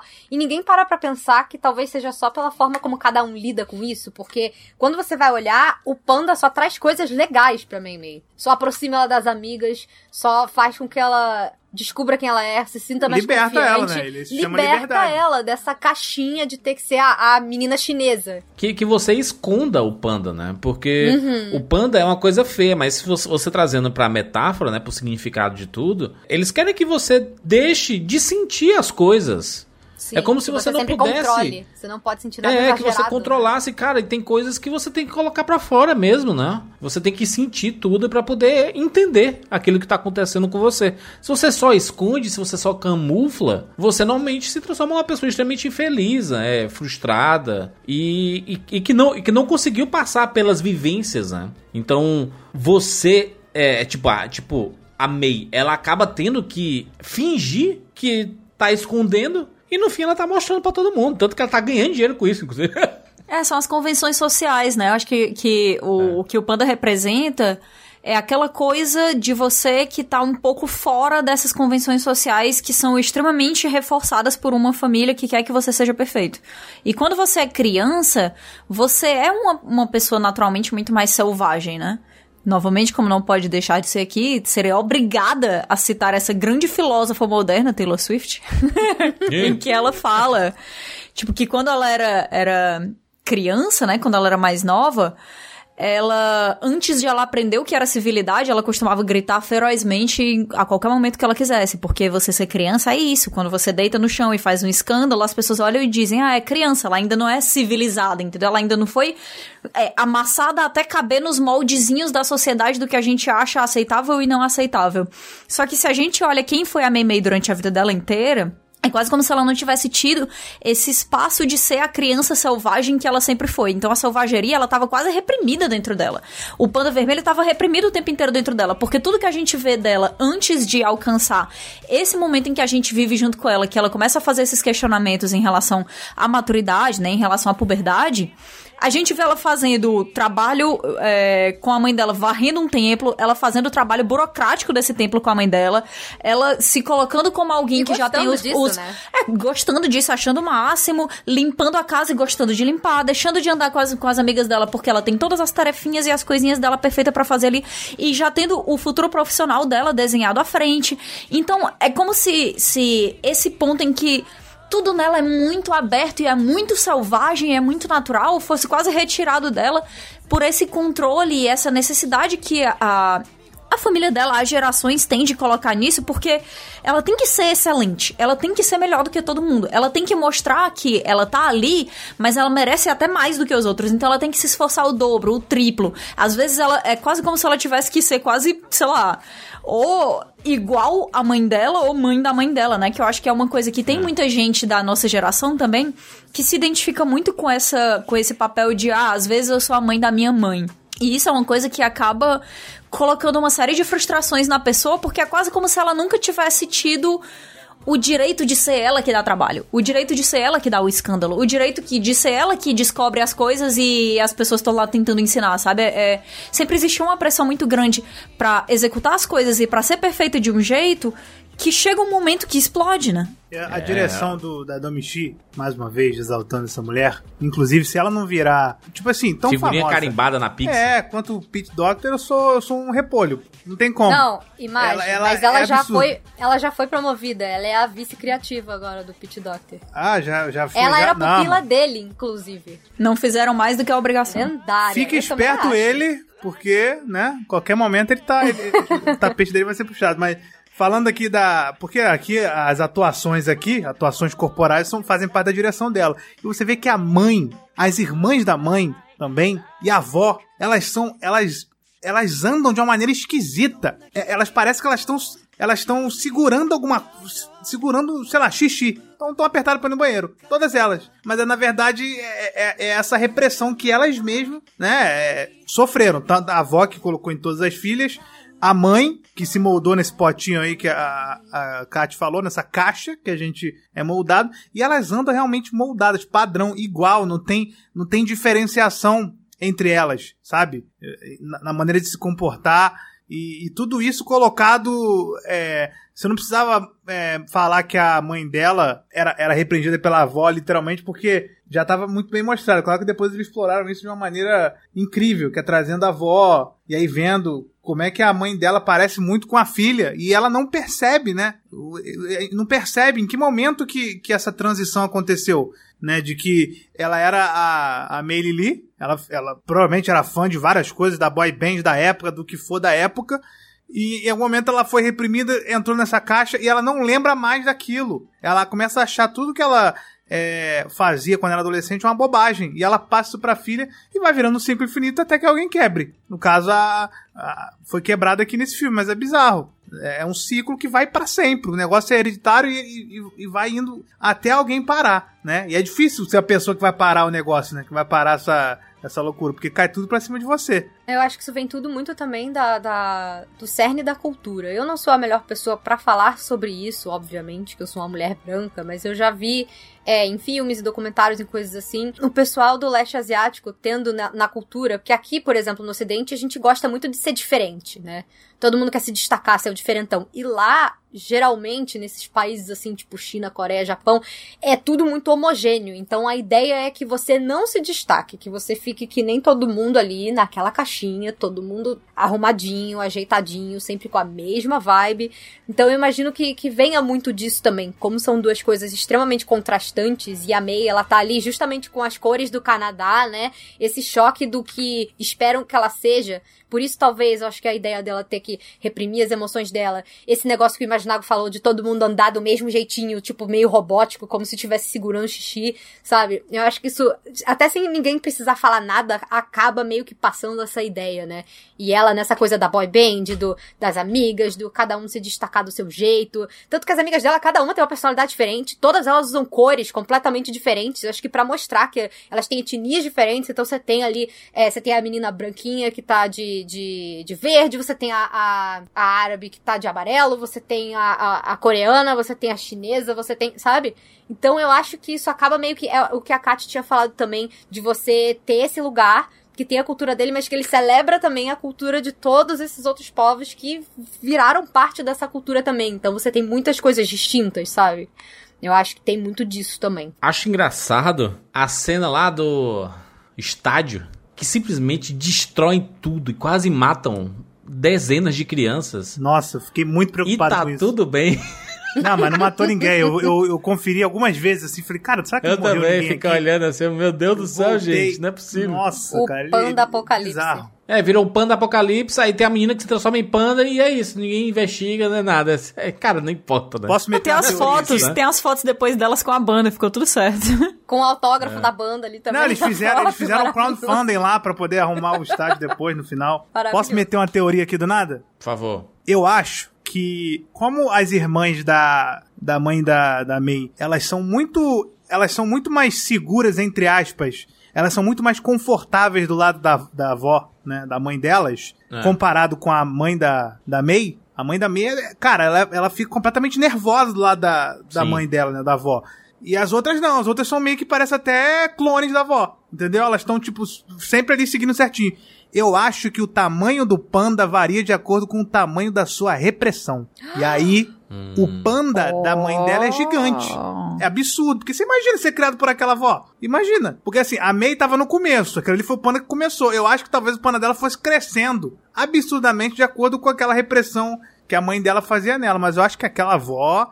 E ela, e ela não encontra tanta repressão assim por parte das outras pessoas quando ela se torna panda. Ela só encontra carinho, companheirismo, novos amigos. Todo Sim, mundo essa- acha ela e- o máximo. Essas outras pessoas não tinha pra, pra mãe dela. Porque Possivelmente a mãe dela fala, né, que ela não deve libertar o panda porque ele fica cada vez pior, cada vez mais É. difícil de ser preso, né, depois. mais difícil de ser preso porque ele fica cada vez maior. Pô, virou o tamanho de uma cidade, pô. Pra mim é isso. Fica aí a teoria Ela no deve ar ter aí. tido maior dificuldade de conseguir passar pela. Deve ter sido bem traumático pra ela. Acho que por isso que ela também Com deve certeza. ter ficado. Porque lembra que no começo também ela vira e fala: Ah, eu achei que a gente tinha mais tempo.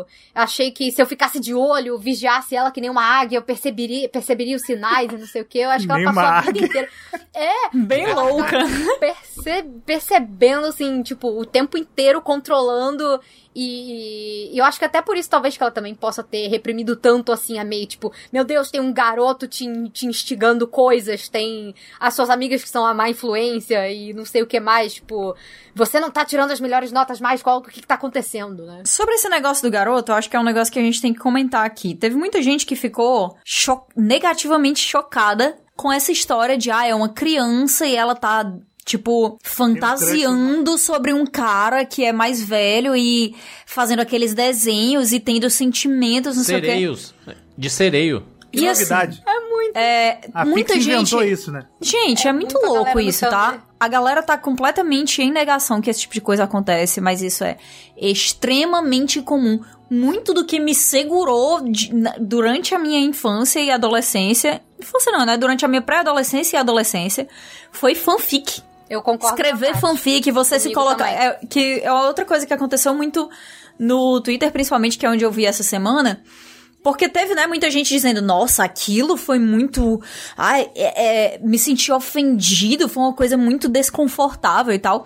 E aí criou-se um- uma tendência de várias pessoas postando sobre os momentos em que eles ou elas ficavam fantasiando sobre fazer parte de algum universo em que aquelas coisas acontecessem com eles durante a, a pré-adolescência, principalmente, né? E aí apareceu muita gente falando assim, ah, eu escrevia fanfic e, tipo, o pessoal acha que não existe esse lado cringe, né? Quando você é um pré-adolescente, mas eu escrevi uma fanfic aonde... que foi? Alguém falou assim, onde o Legolas era apaixonado por mim e ele me levava pra Terra-média e quando eu chegava na Terra-média, o Aragorn se apaixonava por mim também. Cara, não existe nada mais adolescente que isso. Não existe. As pessoas, elas precisam entender que quando uma, uma, uma pessoa tá na pré-adolescência, quando ela tá na adolescência, você pode, obviamente, como a gente sempre fala aqui, como a gente falou no, no cast de euforia também, não estamos dizendo que pessoas dessa idade têm maturidade suficiente pra tomar as próprias decisões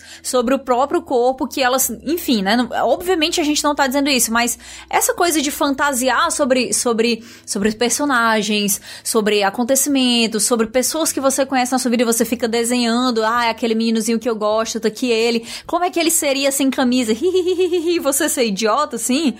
Puxa, isso é a coisa mais comum do mundo. Até isso a gente vai tirar. Porque é a forma segura de você extravasar esses, esses hormônios que você tem e que você não pode agir a respeito. Essa é a coisa mais comum. E eu acho engraçado que ninguém acho que fala sobre isso, né, né, Kati? Assim, esse negócio que você falou da fanfic.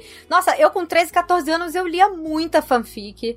É, e essa coisa de falar, ah, o menino é mais velho. Gente, a May tem 13 anos, o menino lá do, do, do mercadinho, ele não era adulto, não. Ele fala que ele tinha, tipo, 17. O que mais tinha, você, eu, pelo menos com 13, 14 anos, tinha muito crush em menino de, de 17 anos. Não, eu nunca, eu nunca tive, mas eu acho que é uma coisa que, assim, eu sempre tive muito crush em desenho animal. Desenho, tipo, qualquer coisa. sabe? Desenho animado, cara, era uma coisa que, nossa, assim, eu era apaixonada, apaixonada, de verdade, assim. Eu, eu sentia coisas profundas pelo chorando de Sakura Card Captors. Eu sentia, tipo assim, eu, às vezes, na, no- na calada da noite, enquanto eu estava deitada na minha cama, eu pensava, eu nunca vou ser feliz, porque o chorando nunca vai me amar. Né?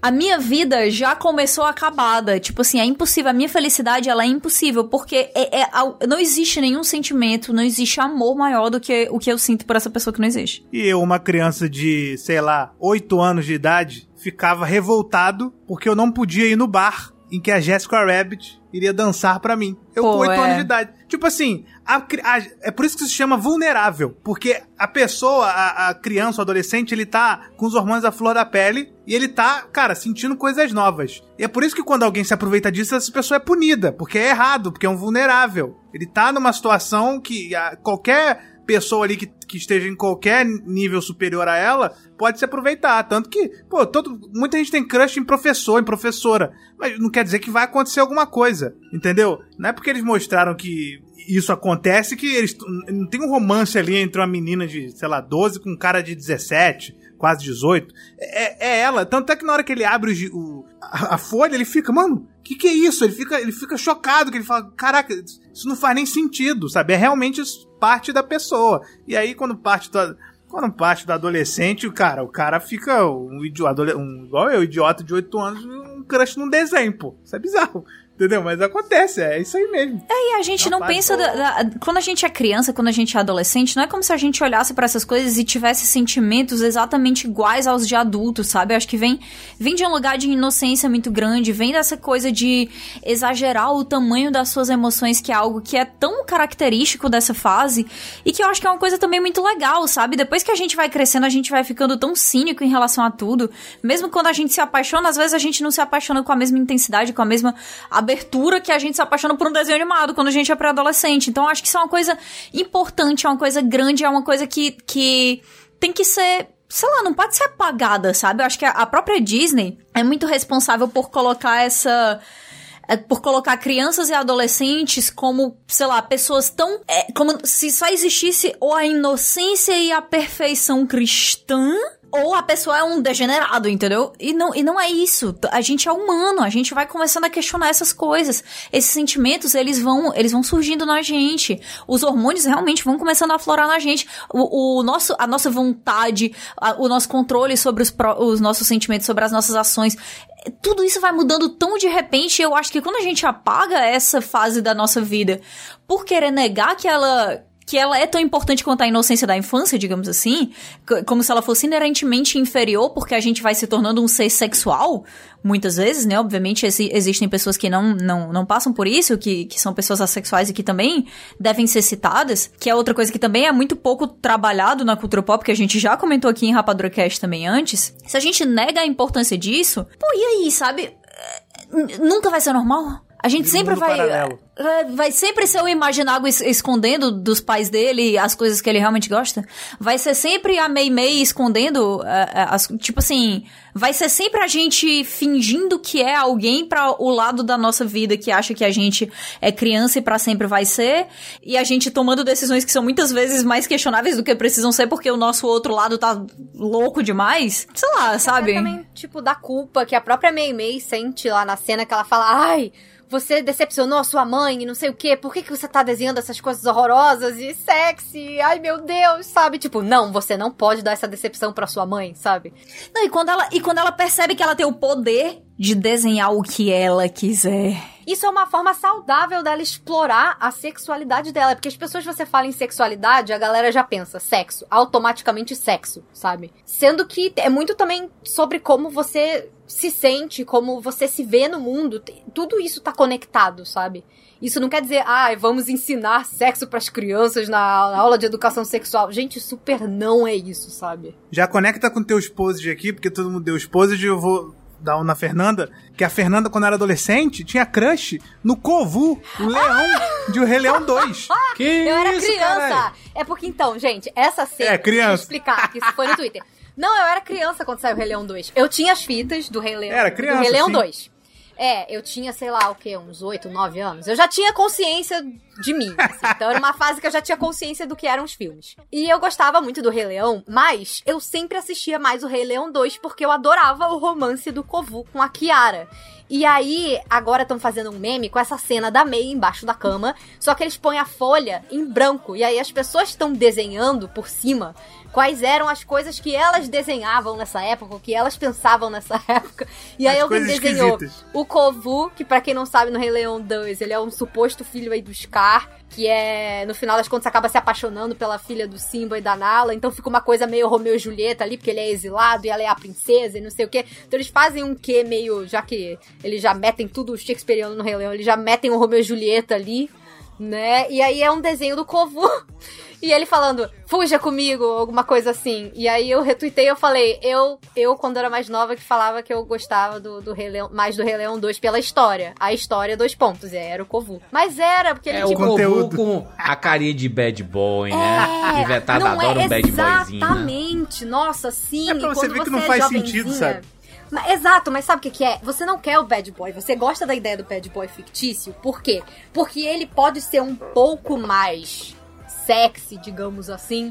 Mas ele ainda é o bom moço. Ele não é realmente um bad boy. Então, essa É. coisa do bad boy fictício é que é muito legal. Porque aí, por exemplo, você pode pôr lá, sei lá, o, o, o Johnny Depp de, de jaquetinha de couro, de gel no cabelinho, fumando um cigarrinho, mas ele é ele acaba sendo o personagem que ele quer namorar com a menina certinha, ele quer, tipo, mas ele meio que traz esse lado que dizem pra você, quanto menina, que você não pode ter, que você tem que ser boazinha, que você tem que ser, que você não pode sentir nenhum tipo de sentimento sexual por ninguém, que você tem que ser recatada, você não pode ficar com ninguém, você não pode isso, não pode aquilo. E essa ideia do bad boy fictício, ela meio que expressa acho que ela expressa isso, que você pode sentir uma atração, sim, mas você dá um jeito de virar isso pra não ser tipo ah, o moço sem sal que é o príncipe da Disney lá, que, que sei lá, invade o castelo da. Não é, cara, foi quando, quando a fera virou príncipe e era mó paia. Aquilo estragou toda uma geração, tá? A fera, a fera quando virou humano é um lixo apenas, tá? Tava muito melhor antes, não existe nem comparação. No meu caso, eu fui assistir no cinema lá em 1992. Muito tempo atrás, eu tinha 10 anos de idade. Eu assisti meu primeiro amor no cinema.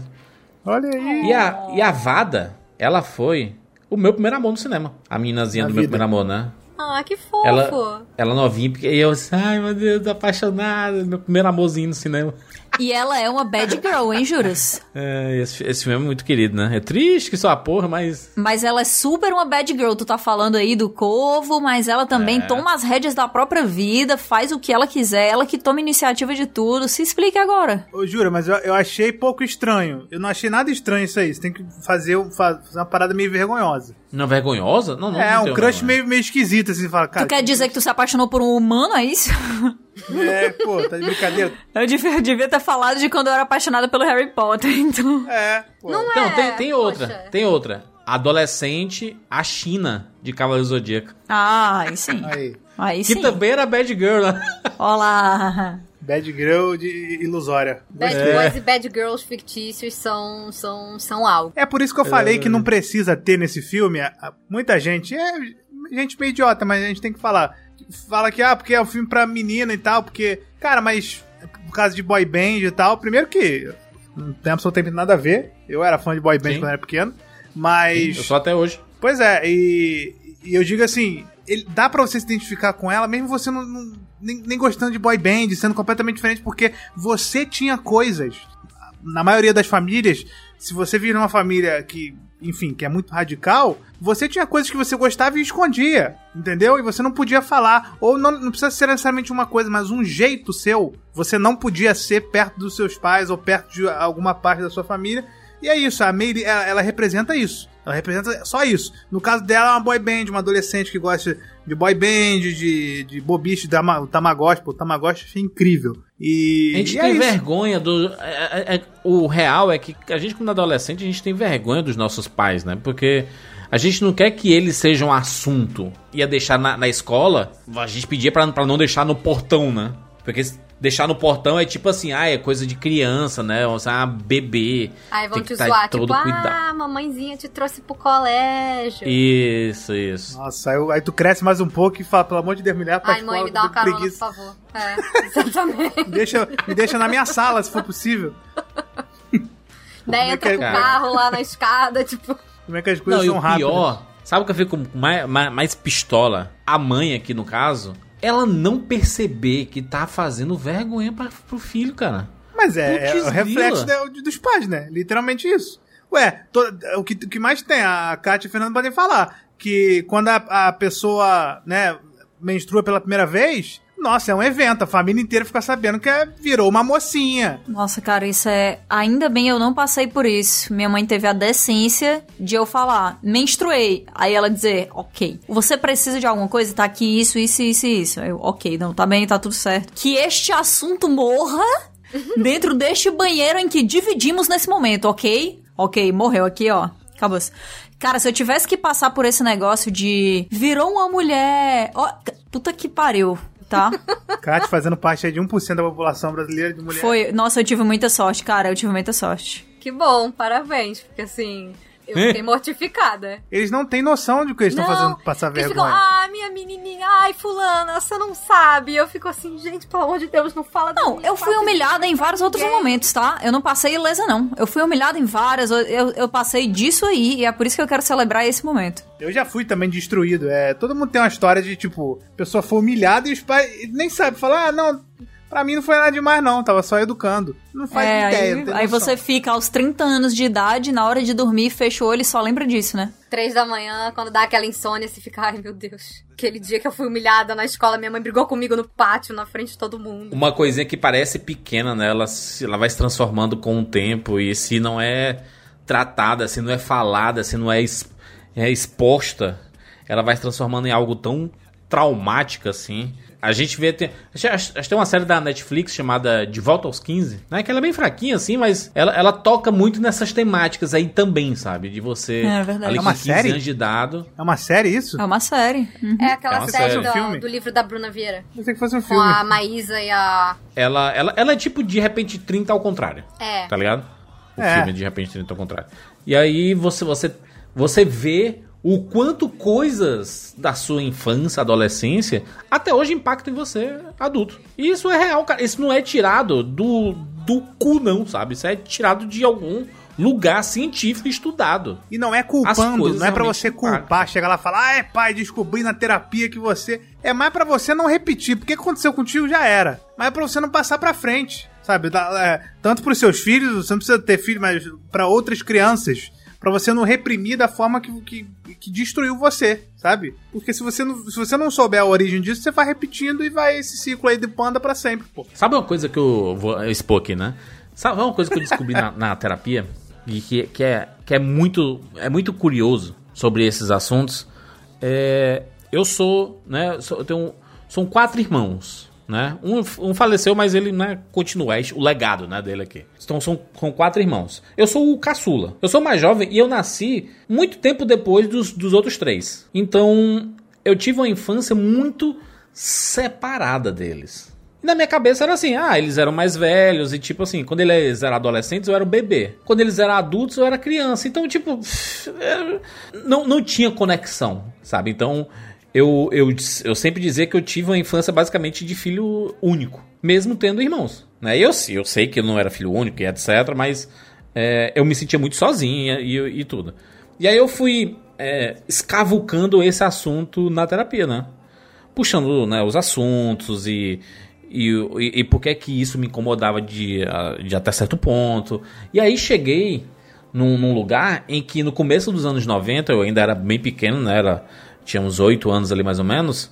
O meu pai, ele, ele, ele tem deslocamento de, de retina e ele é aposentado forçadamente por causa do deslocamento de retina e tudo mais. Ele teve que se aposentar. Com 40 e poucos anos. Foi muito, muito jovem, né? Muito jovem, foi, foi tido foi, foi invalidado, né? Tipo, é, ele, ele se aposentou por invalidez, por causa desse problema de, de visão. Curiosamente, o meu pai, ele, vi, ele passava a semana inteira viajando. Porque o trabalho dele era viajando, era visitando as outras filiais da, da empresa que ele trabalhava, e não sei o que. Ou seja, ele nunca estava em casa. Então, os, os, meus, os meus irmãos, eles tiveram um pai ausente.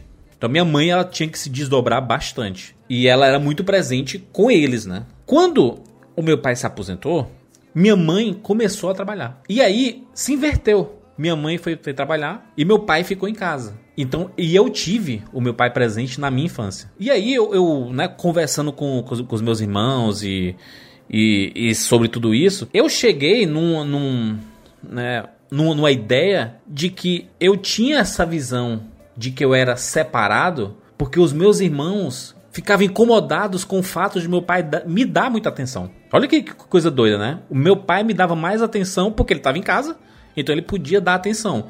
Enquanto com, com os meus irmãos ele, ele não dava, porque ele estava sempre trabalhando. E curiosamente, a minha mãe que deu atenção para meus irmãos me deixou assim, é, é, porque ela estava trabalhando e fazendo as outras coisas, normal, né? Mas em termos de criança, né? Você gosta de ter a proximidade dos seus pais, né? seus pais, da, do seu pai, da, da, da, sua mãe. E aí você não. Eu, eu não tive, pelo menos na, na primeira infância ali, a proximidade da minha mãe. Então, é, eu, eu levei to todas essas questões, né? E eu comecei a, a tentar analisar que, para mim, a aposentadoria forçada do meu pai, a invalidez do meu pai foi uma coisa muito boa para mim. Para ele foi o pior momento da vida dele e para mim foi uma coisa maravilhosa. E depois eu percebi que não foi tão boa assim, porque eu tinha uma ilusão de que era muito boa essa infância com a, essa presença dele. Só que ele tava no, no péssimo humor sempre tava mal e bebendo e tudo mais e eu só tipo assim na cabeça da criança a presença ela é mais do que suficiente né? Ela só, só precisa estar lá. Tipo assim olhar e ver que a pessoa tá ali né? É, é uma presença né? Mas no frigir dos ovos a parte de de você carinho né de estar próximo e tudo mais não tinha isso. Então é, é curioso o quanto coisas que acontecem na, na sua infância você vai levando pro, pro futuro, vai, vai, ficando, vai ficando mais velho, você vai analisando e vendo que. É, cara, é por isso que terapia é um negócio espetacular, porque você descobre tudo isso que apareceu aqui na, no filme. Talvez a, a Mei Mei, quando tivesse, sei lá, 20 e poucos anos ela estivesse fazendo terapia, ela ia descobrir. Se não fosse pelo panda, né, pelo tudo que aconteceu ali, ela ia descobrir que o jeito que ela foi criada, ela não podia mostrar quem ela era de verdade em casa, né? É... Ela descobriu na terapia. O mais bizarro é que, por exemplo, eu tenho um filho e o que eu mais ouço são pessoas com um desequilíbrio mental gigante que precisariam de terapia tentando me dizer como que eu tenho que criar o meu filho. Ah, não, mas isso aí, isso aí é demais. Isso aí você tá. Isso aí você tá mimando. Isso aí é mimar. Ah, não, isso aí é. é... Não, tem que deixar ele, ele fazer as coisas e tal. Parece, no ponto de vista das pessoas, que eu sou uma, uma sei lá, um boto meu filho naquele domo. Mas assim, é simplesmente tentando não traumatizar, sabe? E aí, o que mais tem é pessoas repetindo esse padrão. É o meu pai, que é diabético, falando que era é, frescura, e eu sou pré-diabético, e ele falando que é, é, é, frescura, assim, peguei ele no pulo do gato falando que era frescura eu não, eu não ter dado açúcar pro meu filho ainda. Ele tem dois anos de idade. Eu falei, olha como é que é, não é, não é tão óbvio, né? Um, ele é diabético, eu também sou, minha avó também era. O nosso panda é a diabetes. E eu tô tentando. Eu tô tentando o nosso panda é a diabetes. Fecha aspas. Exato. E aí, não é uma coisa tão óbvia. Qualquer um que olha fala, nossa, que óbvio. E ele reclamou que eu não dei açúcar para ele. E pra você ver como é que uma coisa, não, não tô. Não tô criticando meu pai especificamente, mas é uma coisa muito comum você repetir as coisas. E você só se, se dá conta de que isso é algo ruim quando já tá tarde.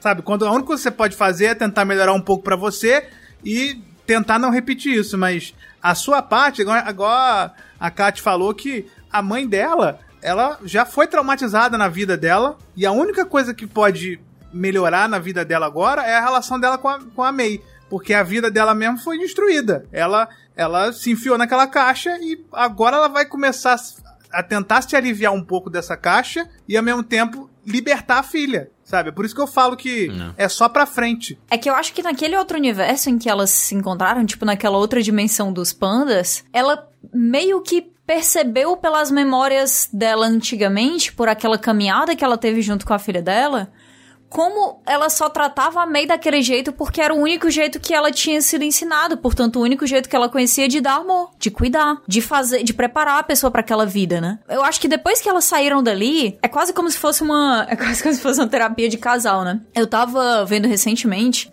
alguém falando, não, não lembro exatamente aonde, tá? Mas eu tava vendo alguém falando que fizeram uma pesquisa com crianças que cometem delitos, crianças e adolescentes que cometem delitos, e aí fazem terapia, né, para ver qual é o, a taxa de reincidência dessas, dessas crianças. E viram que se as crianças fazem terapia versus as crianças que não fizeram terapia, a taxa de reincidência era muito similar. A terapia em si, ela não fazia tanta diferença assim nessas, nessas crianças que cometiam esses, esses pequenos delitos, né? Ou até delitos maiores. Porém, quando essas crianças que cometiam delitos tinham seus pais sendo levados para a terapia, a taxa de reincidência era baixíssima. Então, assim, é uma coisa pra gente pensar, né? É uma coisa pra gente pensar. Às vezes a gente tá aí um, em uma situação familiar super complicada e é sempre a outra coisa que é jogada também uma responsabilidade que é jogada muito grande até para essas pessoas que estão passando por essa fase de maturação que já é muito forte, que já tem sentimentos muito fortes, que já é um negócio que é muito sofrido. Qualquer pessoa que passou pela adolescência sabe que é sim um pesadelo, entendeu? Você fica com saudade depois de várias coisas, memórias e tal, mas na verdade é, é, é assim, falo por mim, foi uma bela bosta ser adolescente, sabe? Zero saudades. E tem tanta coisa nas nossas costas que quando a gente tá vivendo uma, uma situação familiar complicada e é colocado nas nossas costas também que a gente tem que ir pra terapia pra gente resolver aquilo ali, não adianta tanto, sabe? É uma coisa que a Mei Mei não teria como mudar sozinha, porque se a mãe dela continuasse agindo do jeito que ela agia antes, exigindo tudo que ela exigia, é, tentando impor tudo que ela tentava impor e detestando absolutamente tudo que a filha dela queria fazer, considerando tudo aquilo a, a, contra a vontade dela, obrigando a, a Meia a fazer as coisas escondida, o que, que ia mudar na relação delas duas? Nada. A gente só vê aquela transformação, a quebra daquele ciclo, que é uma coisa que o Imaginago falou uma série de vezes aqui no cast, porque ela percebeu que o erro era dela sim, que ela tava fazendo exatamente a mesma coisa que destruiu ela quando ela era uma criança. É, esse, esse negócio de romantizar essa adolescência, né? Eu, eu, eu, eu também não tenho saudade nenhuma do período, assim, de. Ah, tu não tem saudade, não? Ah, eu tenho muita saudade da época que eu, né, só chegava em casa da, da escola e não tinha mais nada para fazer, não tinha preocupações, não pagava boleto e tudo mais. Brother, mas também você não podia fazer nada. É que a gente não lembra, né? A gente só lembra das coisas boas. O que é que você podia fazer, cara, com 12, 13 anos? Nada. Você não podia fazer absolutamente nada. Você não podia ir na esquina sem teus pais permitirem. Isso, era, era, era pouca coisa. É quando você fala, ah, quanto é, o que é que tu tem saudade da tua infância? Nossa, era muito legal, né? Jogar videogame, os desenhos animados e tudo. Ou seja, são coisas que fogem de você, né? Não é, não é, não é, não é por sua causa, né? Aquelas coisas existiriam se você não estivesse lá, entendeu? É isso que eu tô falando. Esse, esse período da, da adolescência é um período de transformação, é um período de entendimento, é um período que vai ficar. Tudo que você passa nesse momento, dos traumas e tudo mais, se eles não forem entendidos, trabalhados, e quando você é adolescente é difícil você entender e trabalhar, ou seja, você sempre vai carregar todos os seus traumas de adolescência para a fase adulta. E dependendo de como você é, lida com eles, eles podem ser muito ruins para você, ou podem ser pelo menos compreendidos. E aí eles não vão te afetar tanto. Mas para chegar nesse nível aí, eu acho que é difícil, porque todo mundo tem seus probleminhas, né? E, seus, e esses probleminhas vêm vem de longa data. Né? Não vem de agora. Tem, tem, tem alguns que surgem de agora, né? Seus comportamentos dizem bastante sobre a sua história, né? A forma que você lida com as pessoas. É tudo vem de um período. É impressionante, cara. Não existe um, um, um, um trabalho em, em, cima disso à toa, né? É, estudar sobre, sobre adolescência, sobre. Tem gente que trata, né? Os, os psicólogos, tem, tem a galera que trata especificamente adolescentes. A gente não falou do ritual, que é justamente isso. O ritual que aparece ali é uma, é uma simbologia pra, tipo assim, a repressão. Vamos reprimir esses sentimentos o máximo possível e guardar ele no, no, no colar. E é isso, aí você finge que não existe. Sendo que ele tá ali o tempo inteiro, tu tem que o colar. Engole, né? Engole esse choro, rapaz. Engole o choro, o ritual de engole o choro. E aí engole isso aí, bota num colar, num qualquer coisa e esquece. E aí, enfim, chega um momento que explode, né? Como explodiu no final. É, é a Pixar mais uma vez, né? Tratando de assuntos que são bem complexos, são bem importantes, que são fáceis de você se identificar, como foi em Divertidamente, né, por exemplo. É, é, é quase uma, uma, continuação aqui de Divertidamente, né? Se fosse a Riley, né? É. Vou lançar a braba aqui, tá? Esse negócio de reprimir sentimento de pré-adolescente porque tá tentando fingir que é exatamente a mesma coisa, completamente alheia à sexualidade que é quando é uma criancinha é só o que a Disney fez, cara. O Disney Channel é, é, responsável por sei lá quantas celebridades adolescentes mandando aquela é, do ah, eu escolhi esperar, né? É, anel de, de castidade. Os Jonas Brothers escolheram a castidade. Eles vão se casar virgens. E, nossa senhora, nós vamos manter a nossa pureza, fingindo que não existe impulso sexual qualquer em adolescente e toda uma geração foi marcada por isso aí. O Red acaba, acaba sendo o quê? Uma meia-culpa? A Disney tá cheia de, tá cheia de, de meias culpas, né? Minha culpa não, porque quem tá fazendo é a Pixar, né? A Disney. A Pixar tá fazendo o trabalho dela aí de maneira excelente. Um negócio que parece bobo, parece idiota. Adolescente fazendo bobice e é fã de boy Ah, band. Olha a cabeça da Disney atualmente é fazer histórias que você não, não tem interesse amoroso. É isso. Não tem, acabou. É A isso. Domichi, ela simplesmente fez o filme que eu gostaria de ter visto com 13 anos. Que eu acho que é o filme que ela gostaria de ter visto com 13 anos também. Então, assim, eu acho que especificamente também por ele ter se passado nos anos 2000, por ele ter um pouco dessa, dessa coisa da, da, da adolescência do millennial, eu me senti completamente contemplada. E eu não digo nem só pela, pela temática, pela forma como ela. os recursos que ela usou, que, como o Imaginário falou, eu acho que a direção dela foi muito.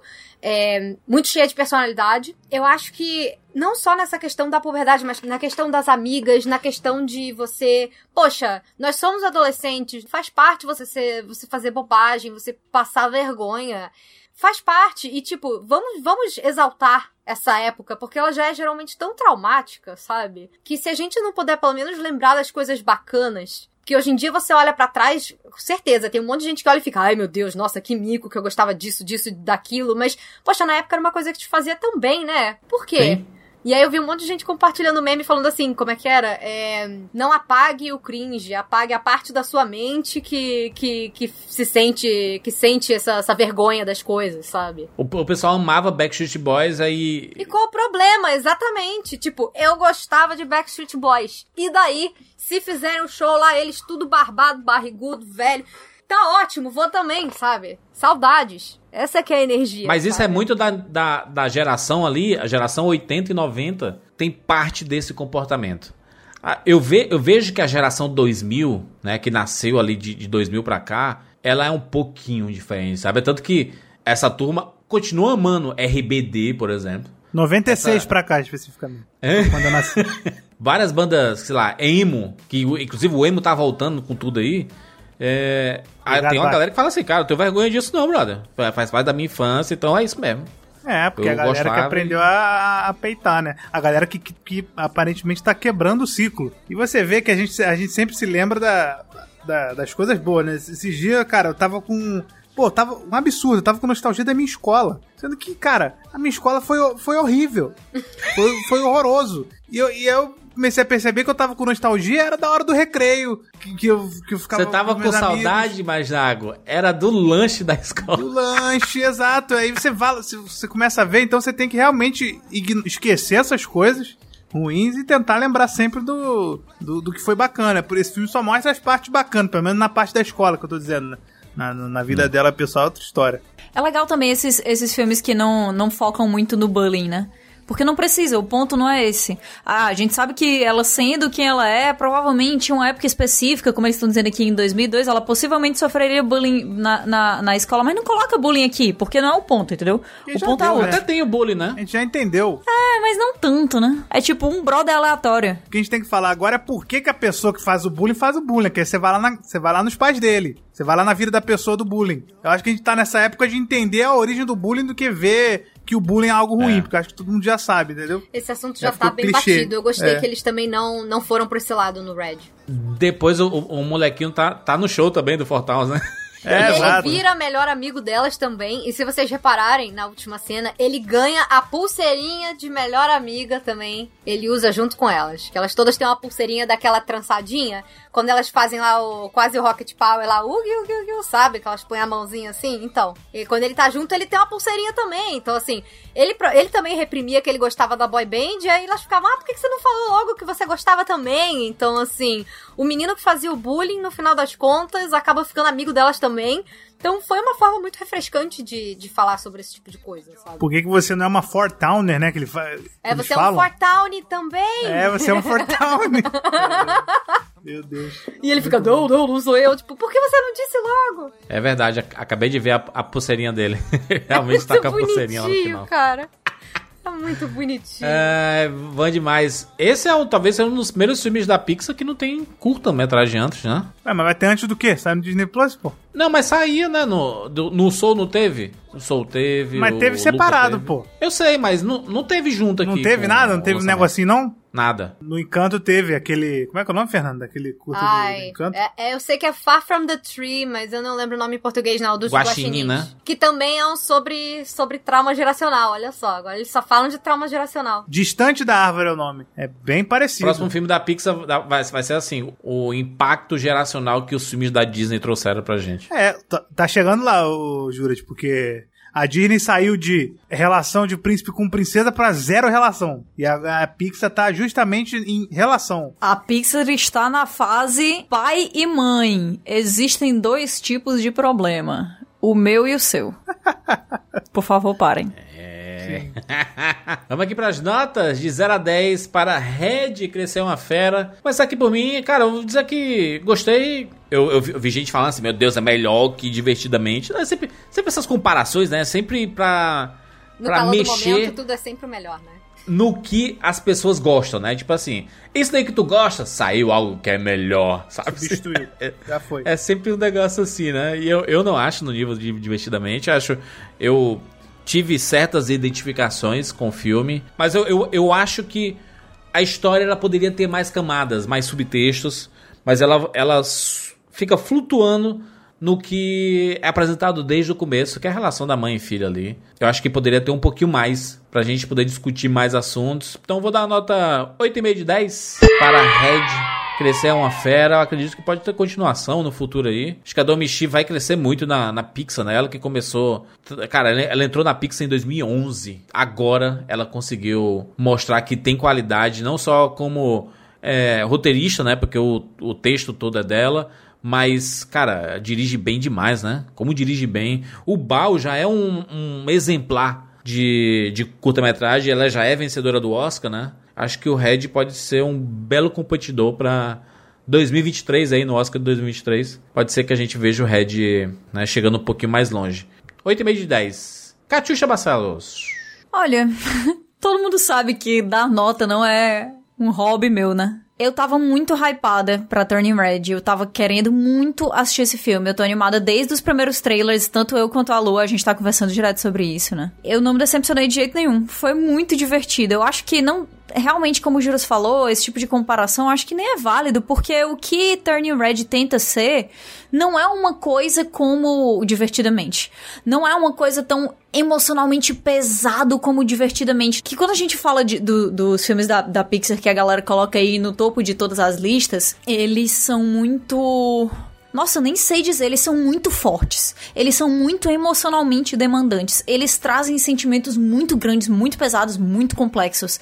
E eu acho que Turning Red não é muito assim, sabe? Eu acho que é um, um filme que se, se propôs desde o início a ser muito leve, se propôs desde o início a mostrar um grupo de amigas que é muito genuíno, que a gente consegue imaginar acontecendo na vida real, e o jeito que essas amizades entre essas pré-adolescentes se desenrolam é uma coisa que eu consigo entender totalmente, sabe? Como existe um- uma sensação de, ah, ela tá fazendo tudo errado, mas é isso aí, é a nossa amiga, e ao mesmo tempo tem uma raiva muito grande, a gente fica com muita raiva, mas pelas costas a gente continua gostando do mesmo jeito da nossa amiga, e tipo, ah, ah, você nos perdeu e é isso aí. Ah, mas ela tava cuidando do seu Tamagotchi 24 horas por dia pela última semana, sabe?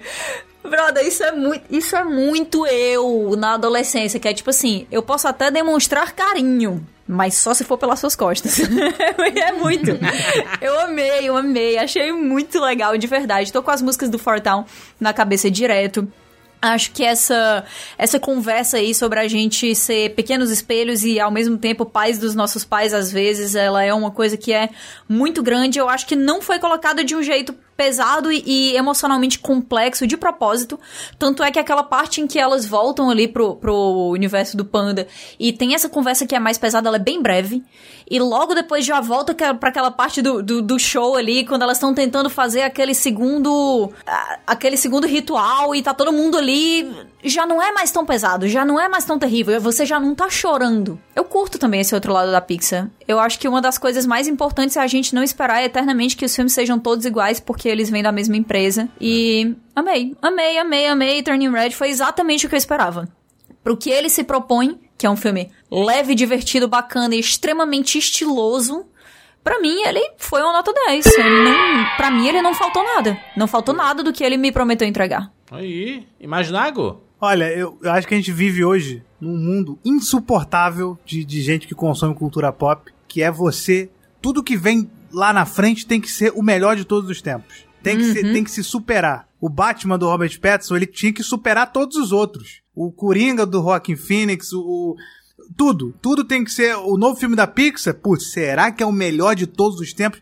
Como se tudo precisasse superar o que foi atrás, sendo que não é nem esse o ponto. Quando você dá, eu dei, por exemplo, nota 10 pro Encanto quando eu fiz o cast aqui. Ah, mas foi melhor que, que não sei o que. Eu não quero saber o que foi melhor. Encanto foi, foi bom e é isso. Pra mim foi nota 10. Sim. Agora, se foi melhor do que o do que o outro, não é a questão, cara. O filme sai pra contar uma história e, e não pra superar alguma coisa. A gente que fica criando essa, essa maluquice. Né? E, e é por isso que vem essa galera, ah, porque substitui o Divertidamente. Substitui o quê, cara? Você tem lá no Disney Plus o Divertidamente e o Turning Red agora. Tem os dois, sabe? E é por, e é por isso que impacta, por exemplo, o Juras deu nota 8,5, a pessoa fica, "Ê, então não gostou, né? Pô, imagina. É. A pessoa deu tinha 8,5 é não gostou, porque ou é extraordinário, é o melhor filme de todos os tempos, ou é um lixo. É por isso que, é, é, enfim, eu, eu, eu- aconteceu isso comigo em Frozen 2, por exemplo, quando eu falei que não era, um, não era nota 10 o filme. Nossa, eu odiei o filme. Aí, e aqui é a mesma coisa, porque eu acho que é um filme, cara, esteticamente incrível. Acho que a diretora conseguiu roubar a cena, na- enfim, na, na própria animação que ela, que ela fez, o que eu acho que é difícil para uma diretora de animação se destacar assim. Um diretor, né, na verdade, que eu quero dizer. E, e ela consegue botar a identidade dela ali, cara. Eu quero ver mais coisa dela. Eu, eu achei a animação muito divertida e tal. Ela, ela entra nesses aspectos de fazer a gente refletir sobre um monte de coisa é, da adolescência e tal. É, eu já tava, por causa da, do curta-metragem que eu falei aqui, que é o Distante da Árvore, ele passava mais ou menos a mesma mensagem. E, e eu meio que já. Eu, eu, não, eu já tava meio que anestesiado, talvez. Então eu não, eu não tive uma. aquela. Aquela emoção no final que a Pixar geralmente traz, sabe? Que até tem uma cena super dramática ali no final. Mas como eu já tinha chorado no curta anterior, não sobrou muito pra esse. E é por isso que ele não, ele não chegou a me impactar ali naquele final, mas ele ele tem uma ele tem um nível muito bom do começo ao fim, in- independente disso. E eu acho que ele não veio pra, pra superar nada e, enfim, ele é, é mais um filme da Pixar, o primeiro da Domichi, e eu quero ver muitos outros. Também dou 8,5. É, e assim, simplesmente sem, Ih, sem, não sem gostou não. é, de, de hate. Aquele, né? Sem- Quando sem tirou critério. 8,5 no colégio é porque você é um merda. Mas é isso, sem- não tem nem critério pra, tipo assim, ah, por que que diminuiu dois? Eu só acho que não é, é, tipo assim, a Pixar no ápice dela, e eu acho que, inclusive, muito em breve vai chegar a Domichi no ápice dela, porque eu acho Sim, que é sim, questão sim. de liberdade, é questão dela, de- dela trabalhar muito mais e trazer coisas melhores ainda. Eu acho que ela só vai melhorar, assim como ela melhorou do, do Bal pra esse. É, eu tô mais, eu tô mais esperando, eu acho que não vai ter continuação, Talvez vai, pode ter uma série, mas eu tô mais esperando ver os outros filmes dela. Não necessariamente que tem a ver com Red, mas o que, que ela tem pra contar. Ela passou cinco anos fazendo esse Red, né? Como demora os filmes da, da. Pixar, né? É muito trabalhoso, né? Fazer é uma, é uma tendência nova da Pixar você pegar. é, por exemplo, o Luca foi um filme super autoral também, que tem uma. É todo cartoonizado, ele tem uma estética diferente. A Pixar é uma tendência deixar outras pessoas de outras tribos. Espero que um dia um brasileiro, né? Pelo amor de a, a Disney odeia o Brasil, a Pixar também, ninguém liga pro Brasil. deixar essa- esse negócio aqui. Pô, um dia, né, botar um Brasil ali também pra fazer um negócio legal que as pessoas também querem saber. Mas enfim, meu, meu, deu um rage aqui no final, mas, mas gostei muito do filme. Está correto.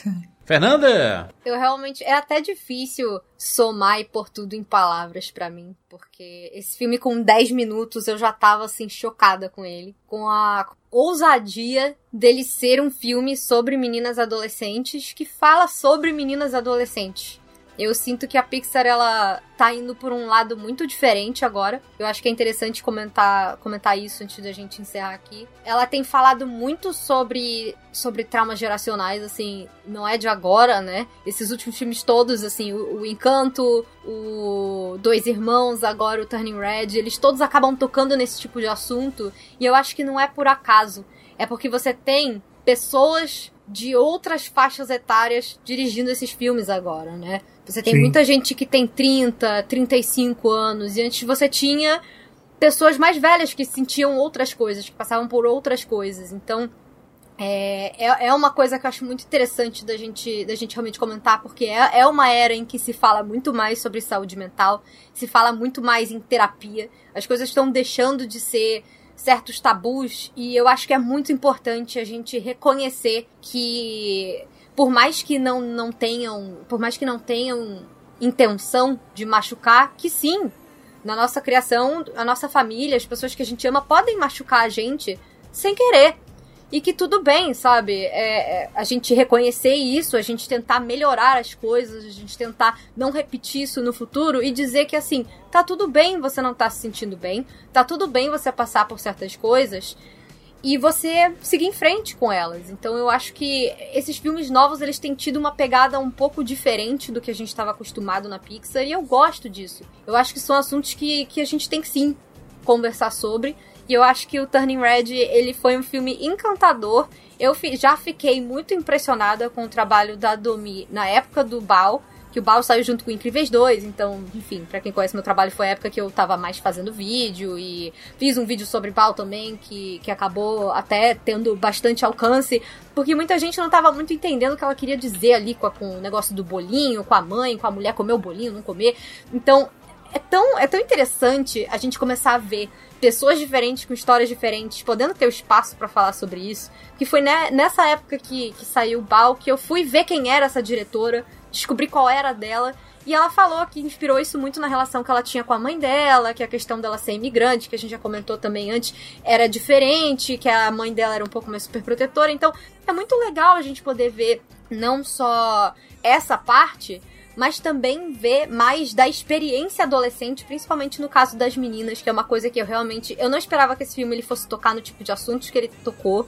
Assim, com 10 minutos, quando tem aquela cena lá da, da May desenhando, ela nem sabia que ela tava desenhando o menino do mercadinho, ela tinha acabado de falar Eca pro menino do mercadinho, e de repente parece é. que assim, deu aquele estalo, acabou o período de latência dela e ela tá meio tipo, gente, eu tô sentindo coisas aqui, o que que tá acontecendo? Então, assim, eu. eu e, e abordaram isso de uma forma tão natural, sabe? Dela querer fazer os desenhinhos.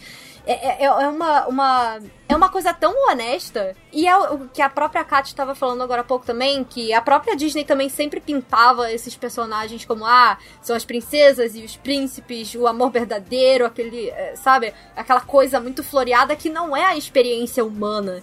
Então me deixa muito triste quando eu vejo, por exemplo, é, notícias e coisas no Twitter de um críticos dizendo que críticos, né, entre aspas, lá os americanos, uns caras lá falando que, ai, não me identifiquei com o filme, porque, ai, não é a minha realidade, porque é óbvio, você precisa ser uma menina adolescente para entender esse filme, né? Assim como, sei lá, quem gosta de Wally são só os robôs e quem gosta de carros são os carros falantes.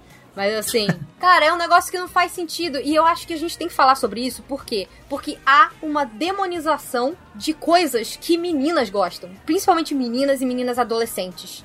Esse negócio de falar, ah, é, tipo, ah, isso é tudo bobagem. Tudo que menina gosta, se vocês pararem para reparar, não importa se é na minha geração, na geração atual, nas antigas, tudo que menina gosta é considerado brega. Tudo é motivo de piada. Tudo é motivo de, ah, que bobinha, olha, ela gosta da boy band, sabe?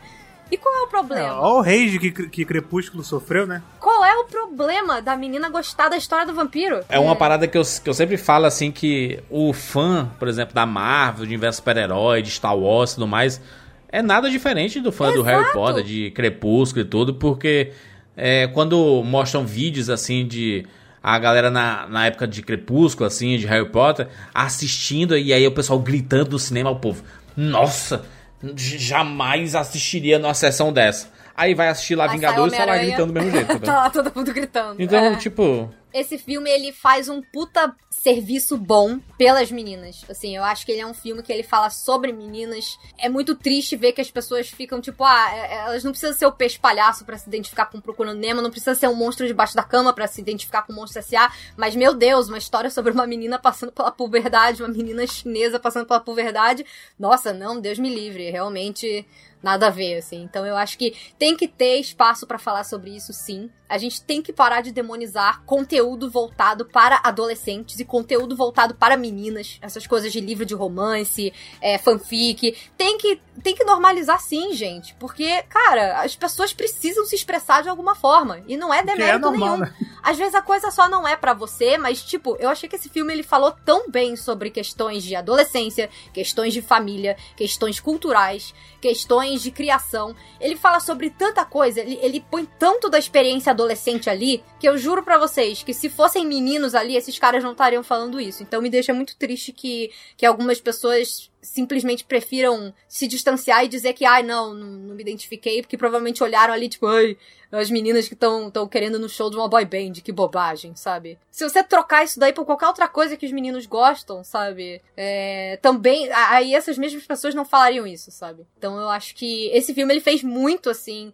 ele foi muito além do que eu imaginava, porque os trailers eles não deixavam transparecer que seria o um negócio do show, que seria... Eu fiquei completamente extasiada. Que o tema ele foi tão. E era o que a Kat estava falando também mais cedo: esse negócio do se eu não for nesse show, a minha vida acabou. E eu senti que a forma como eles abordaram isso, é, a, a, as escolhas criativas, as escolhas de direção, o próprio estilo visual não tão realista. Eu gosto muito que a Pixar ela tá tentando fazer coisas visualmente legais e diferentes, porque a Disney Animation eu não aguento mais ver todo mundo com o mesmo molde da Rapunzel há, há mais de 10 anos. Então, assim, é. eu gosto que eu acho que esse filme, é esse, o Luca, vários desses mais recentes, eles estão tentando fazer coisas diferentes. Eles estão lidando com questões de realismo mágico, eles estão lidando com coisas mais lúdicas e é muito bacana, sabe? Tem que valorizar sim. E eu acho que ele foi um filme muito diferente e ele fez esse trabalho, essa, ele passou essa experiência da menina adolescente de um jeito muito honesto, que eu fiquei muito surpresa, assim. E eles fizeram tudo com muito bom gosto. Eles tiveram uma esperteza muito grande, tudo pareceu muito genuíno e eu acho que as escolhas criativas dele fizeram, me fizeram, por exemplo, me sentir de volta em alguns momentos que, por exemplo, eu se fosse uma coisa mais realista eu não ia conseguir me identificar. Mas essa questão de, tipo, ah, botar a, a, a Meili, sempre que ela tá naqueles momentos pavorosos, botar um negócio de filme de terror, criar uma atmosfera. Eu achei que foi um filme que ele, ele ele fez muito, muita coisa muito boa com recursos simples, assim. Ele, ele, ele é muito. É um filme muito esperto. Eu tô é. 100% apaixonada por Turning Red. Eu tô assim. já vi, Hoje eu, eu revi ele pra gente gravar. Já é a quarta vez que eu vejo em uma semana. Ih? Eu tô alucinada com esse filme. E pra mim, ele é um baita nota 10. Eu adoro a Domichi. E eu tô muito curiosa também para ver o que ela vai fazer daqui pra frente. Porque eu acho que só vai melhorar. E eu acho muito legal que o trabalho dela esteja abrindo portas também para outras diretoras mulheres na Pixar. Sim. A gente já pode, já tem mais acho que uma ou duas que já estão trabalhando em longas metragens e é incrível e é, é um frescor muito gostoso a gente ver a, a, diferença que faz você botar pessoas falando sobre o tema que o filme está abordando, pessoas que tiveram essa vivência. Então eu acho incrível que a Pixar esteja sendo muito mais, se preocupando muito mais com diversidade, mas não só em botar, ah, vamos falar aqui do México, mas é o diretor branco, a gente só consulta pessoas do México. Tipo, deixa a pessoa mexicana fazer o filme do México, sabe? Então eu espero que daqui para frente Sim. continue assim. Eu acho que muitas Brasil. pessoas elas estão. É, pois é. Vamos Brasil. Eu espero muito que, que, que isso se estenda assim daqui para frente, mais e mais, e que a gente possa ter coisas mais autorais, coisas diferentes, que não precisam reinventar a roda. Essa coisa de, ah, se eu não saio completamente emocionalmente exausto daqui, se eu não repensei a minha vida inteira, então o filme não é bom, sabe? Então eu sou uma pessoa que eu tô 100% fã dessa era nova da Pixar, do, do Dois Irmãos, Soul. Luca e, e, Turning Red, eu acho que, assim, foram quatro filmes que eu amei e que eu espero muito que, que daí só vá mais pra frente mesmo. Inclusive foi falado no documentário lá que é, o Abraço do Panda, né? É que todas as pessoas que eram líderes dos setores da produção do filme eram mulheres também. Então, pela, primeira vez na Pixar, né? Então é muito legal é, essa, esse movimento, né? E o resultado tá aí na cara, né? Por isso, mais uma vez, a gente lamenta do filme não ter chegado nos cinemas, né? De não ter tido toda essa, essa divulgação, esse sabe, esse, esse falatório, porque o filme estando no cinema, ele tem pelo menos um mês de muita gente falando, né? Porque você vai no cinema, aí passa despercebido, aí tem lá o cartaz, você acaba assistindo. No streaming, né? Depois da primeira semana, o filme some. Depois ele vai pro Disney Plus, aí tem o boom, outro boom. Foi a mesma coisa com o Encanto. O Encanto explodiu duas vezes. Por isso que eu acho que a parte mais inteligente, quem tá, quem, quem, tá, quem tá trabalhando melhor com essa transição cinema e stream é o HBO Max, né? A Warner. Porque ela, por exemplo, ela lança Batman e daqui 45 dias o filme entra no HBO Max. Por que 45 dias? Ele, ele parece pouco tempo, né? mas é pro filme não ficar velho. Então ele entra no HBO Max como filme novo ainda. E ele, e ele, e ele tem tempo de render 45 dias no cinema, né? Então é uma forma de você fazer um meio, meio do caminho, assim, né? Acho que 45 dias é, é um tempo bem legal. Muito bem, fechamos. Falamos aí sobre Red. Agradecer Imaginag e Fernanda por mais uma participação aqui. Sempre que a gente fala de animação Disney, eles estão presentes aqui. Pesquisem Imaginago no YouTube. Isso. Em todas as redes sociais também, né? E é tudo Imaginago, né? Vamos nessa. Menos o, menos o Instagram, que é Imaginago TV, né? Não, mas só você me acha lá. De qualquer forma, você me acha. É, bota Imaginago lá na, na pesquisa. E a Fernanda também, né? Ô, ô, Fernanda, tem gente que tem dificuldade de, de teu nome, hein? De colocar teu É, nome, Chimuts. É verdade. Mas vocês me encontram no YouTube. Eu tenho um canal chamado Sugar Rush. Vai ter vídeo de Red lá também. E eu tenho um podcast só voltado sobre o mundo da Disney. Então, também vamos falar de Turning Red. Lá a gente fala de outras coisas. Fala dos parques, fala das tretas. Essas coisas, todas essas confusões aí do Bob, do Bob Chapéu. Vamos, vamos comentar tudo lá também. Então, assim, quem gosta de Disney num geral vai adorar. É o Bibi de Bob de Cast. Eu recomendo muito que vocês deem uma olhada se vocês curtem Disney, porque a gente tá sempre trazendo convidados e fazendo entrevista e, enfim, fofocando as coisas aí do mundo do rato. Então me procurem Bom lá no demais. Sugar Rush ou no Bibi de Bob de Cast. Ou, ou não, e, né? Por que não? Não é mesmo? Sim. E é isso. E obrigada de novo pelo convite. Inclusive, o podcast está disponível lá em todas as plataformas, né? Você pode pesquisar lá no Spotify e tudo, que dá bom demais. Valeu pela participação, gente. E é isso, nos encontramos na próxima semana. Tchau. Às vezes eu sinto saudade de como era antes, mas. Nada permanece igual pra sempre. Todos temos nossas férias interiores. Uma parte complicada, barulhenta e estranha escondida dentro de cada um. E muitos de nós nunca deixam ela sair. Mas eu deixei. E você?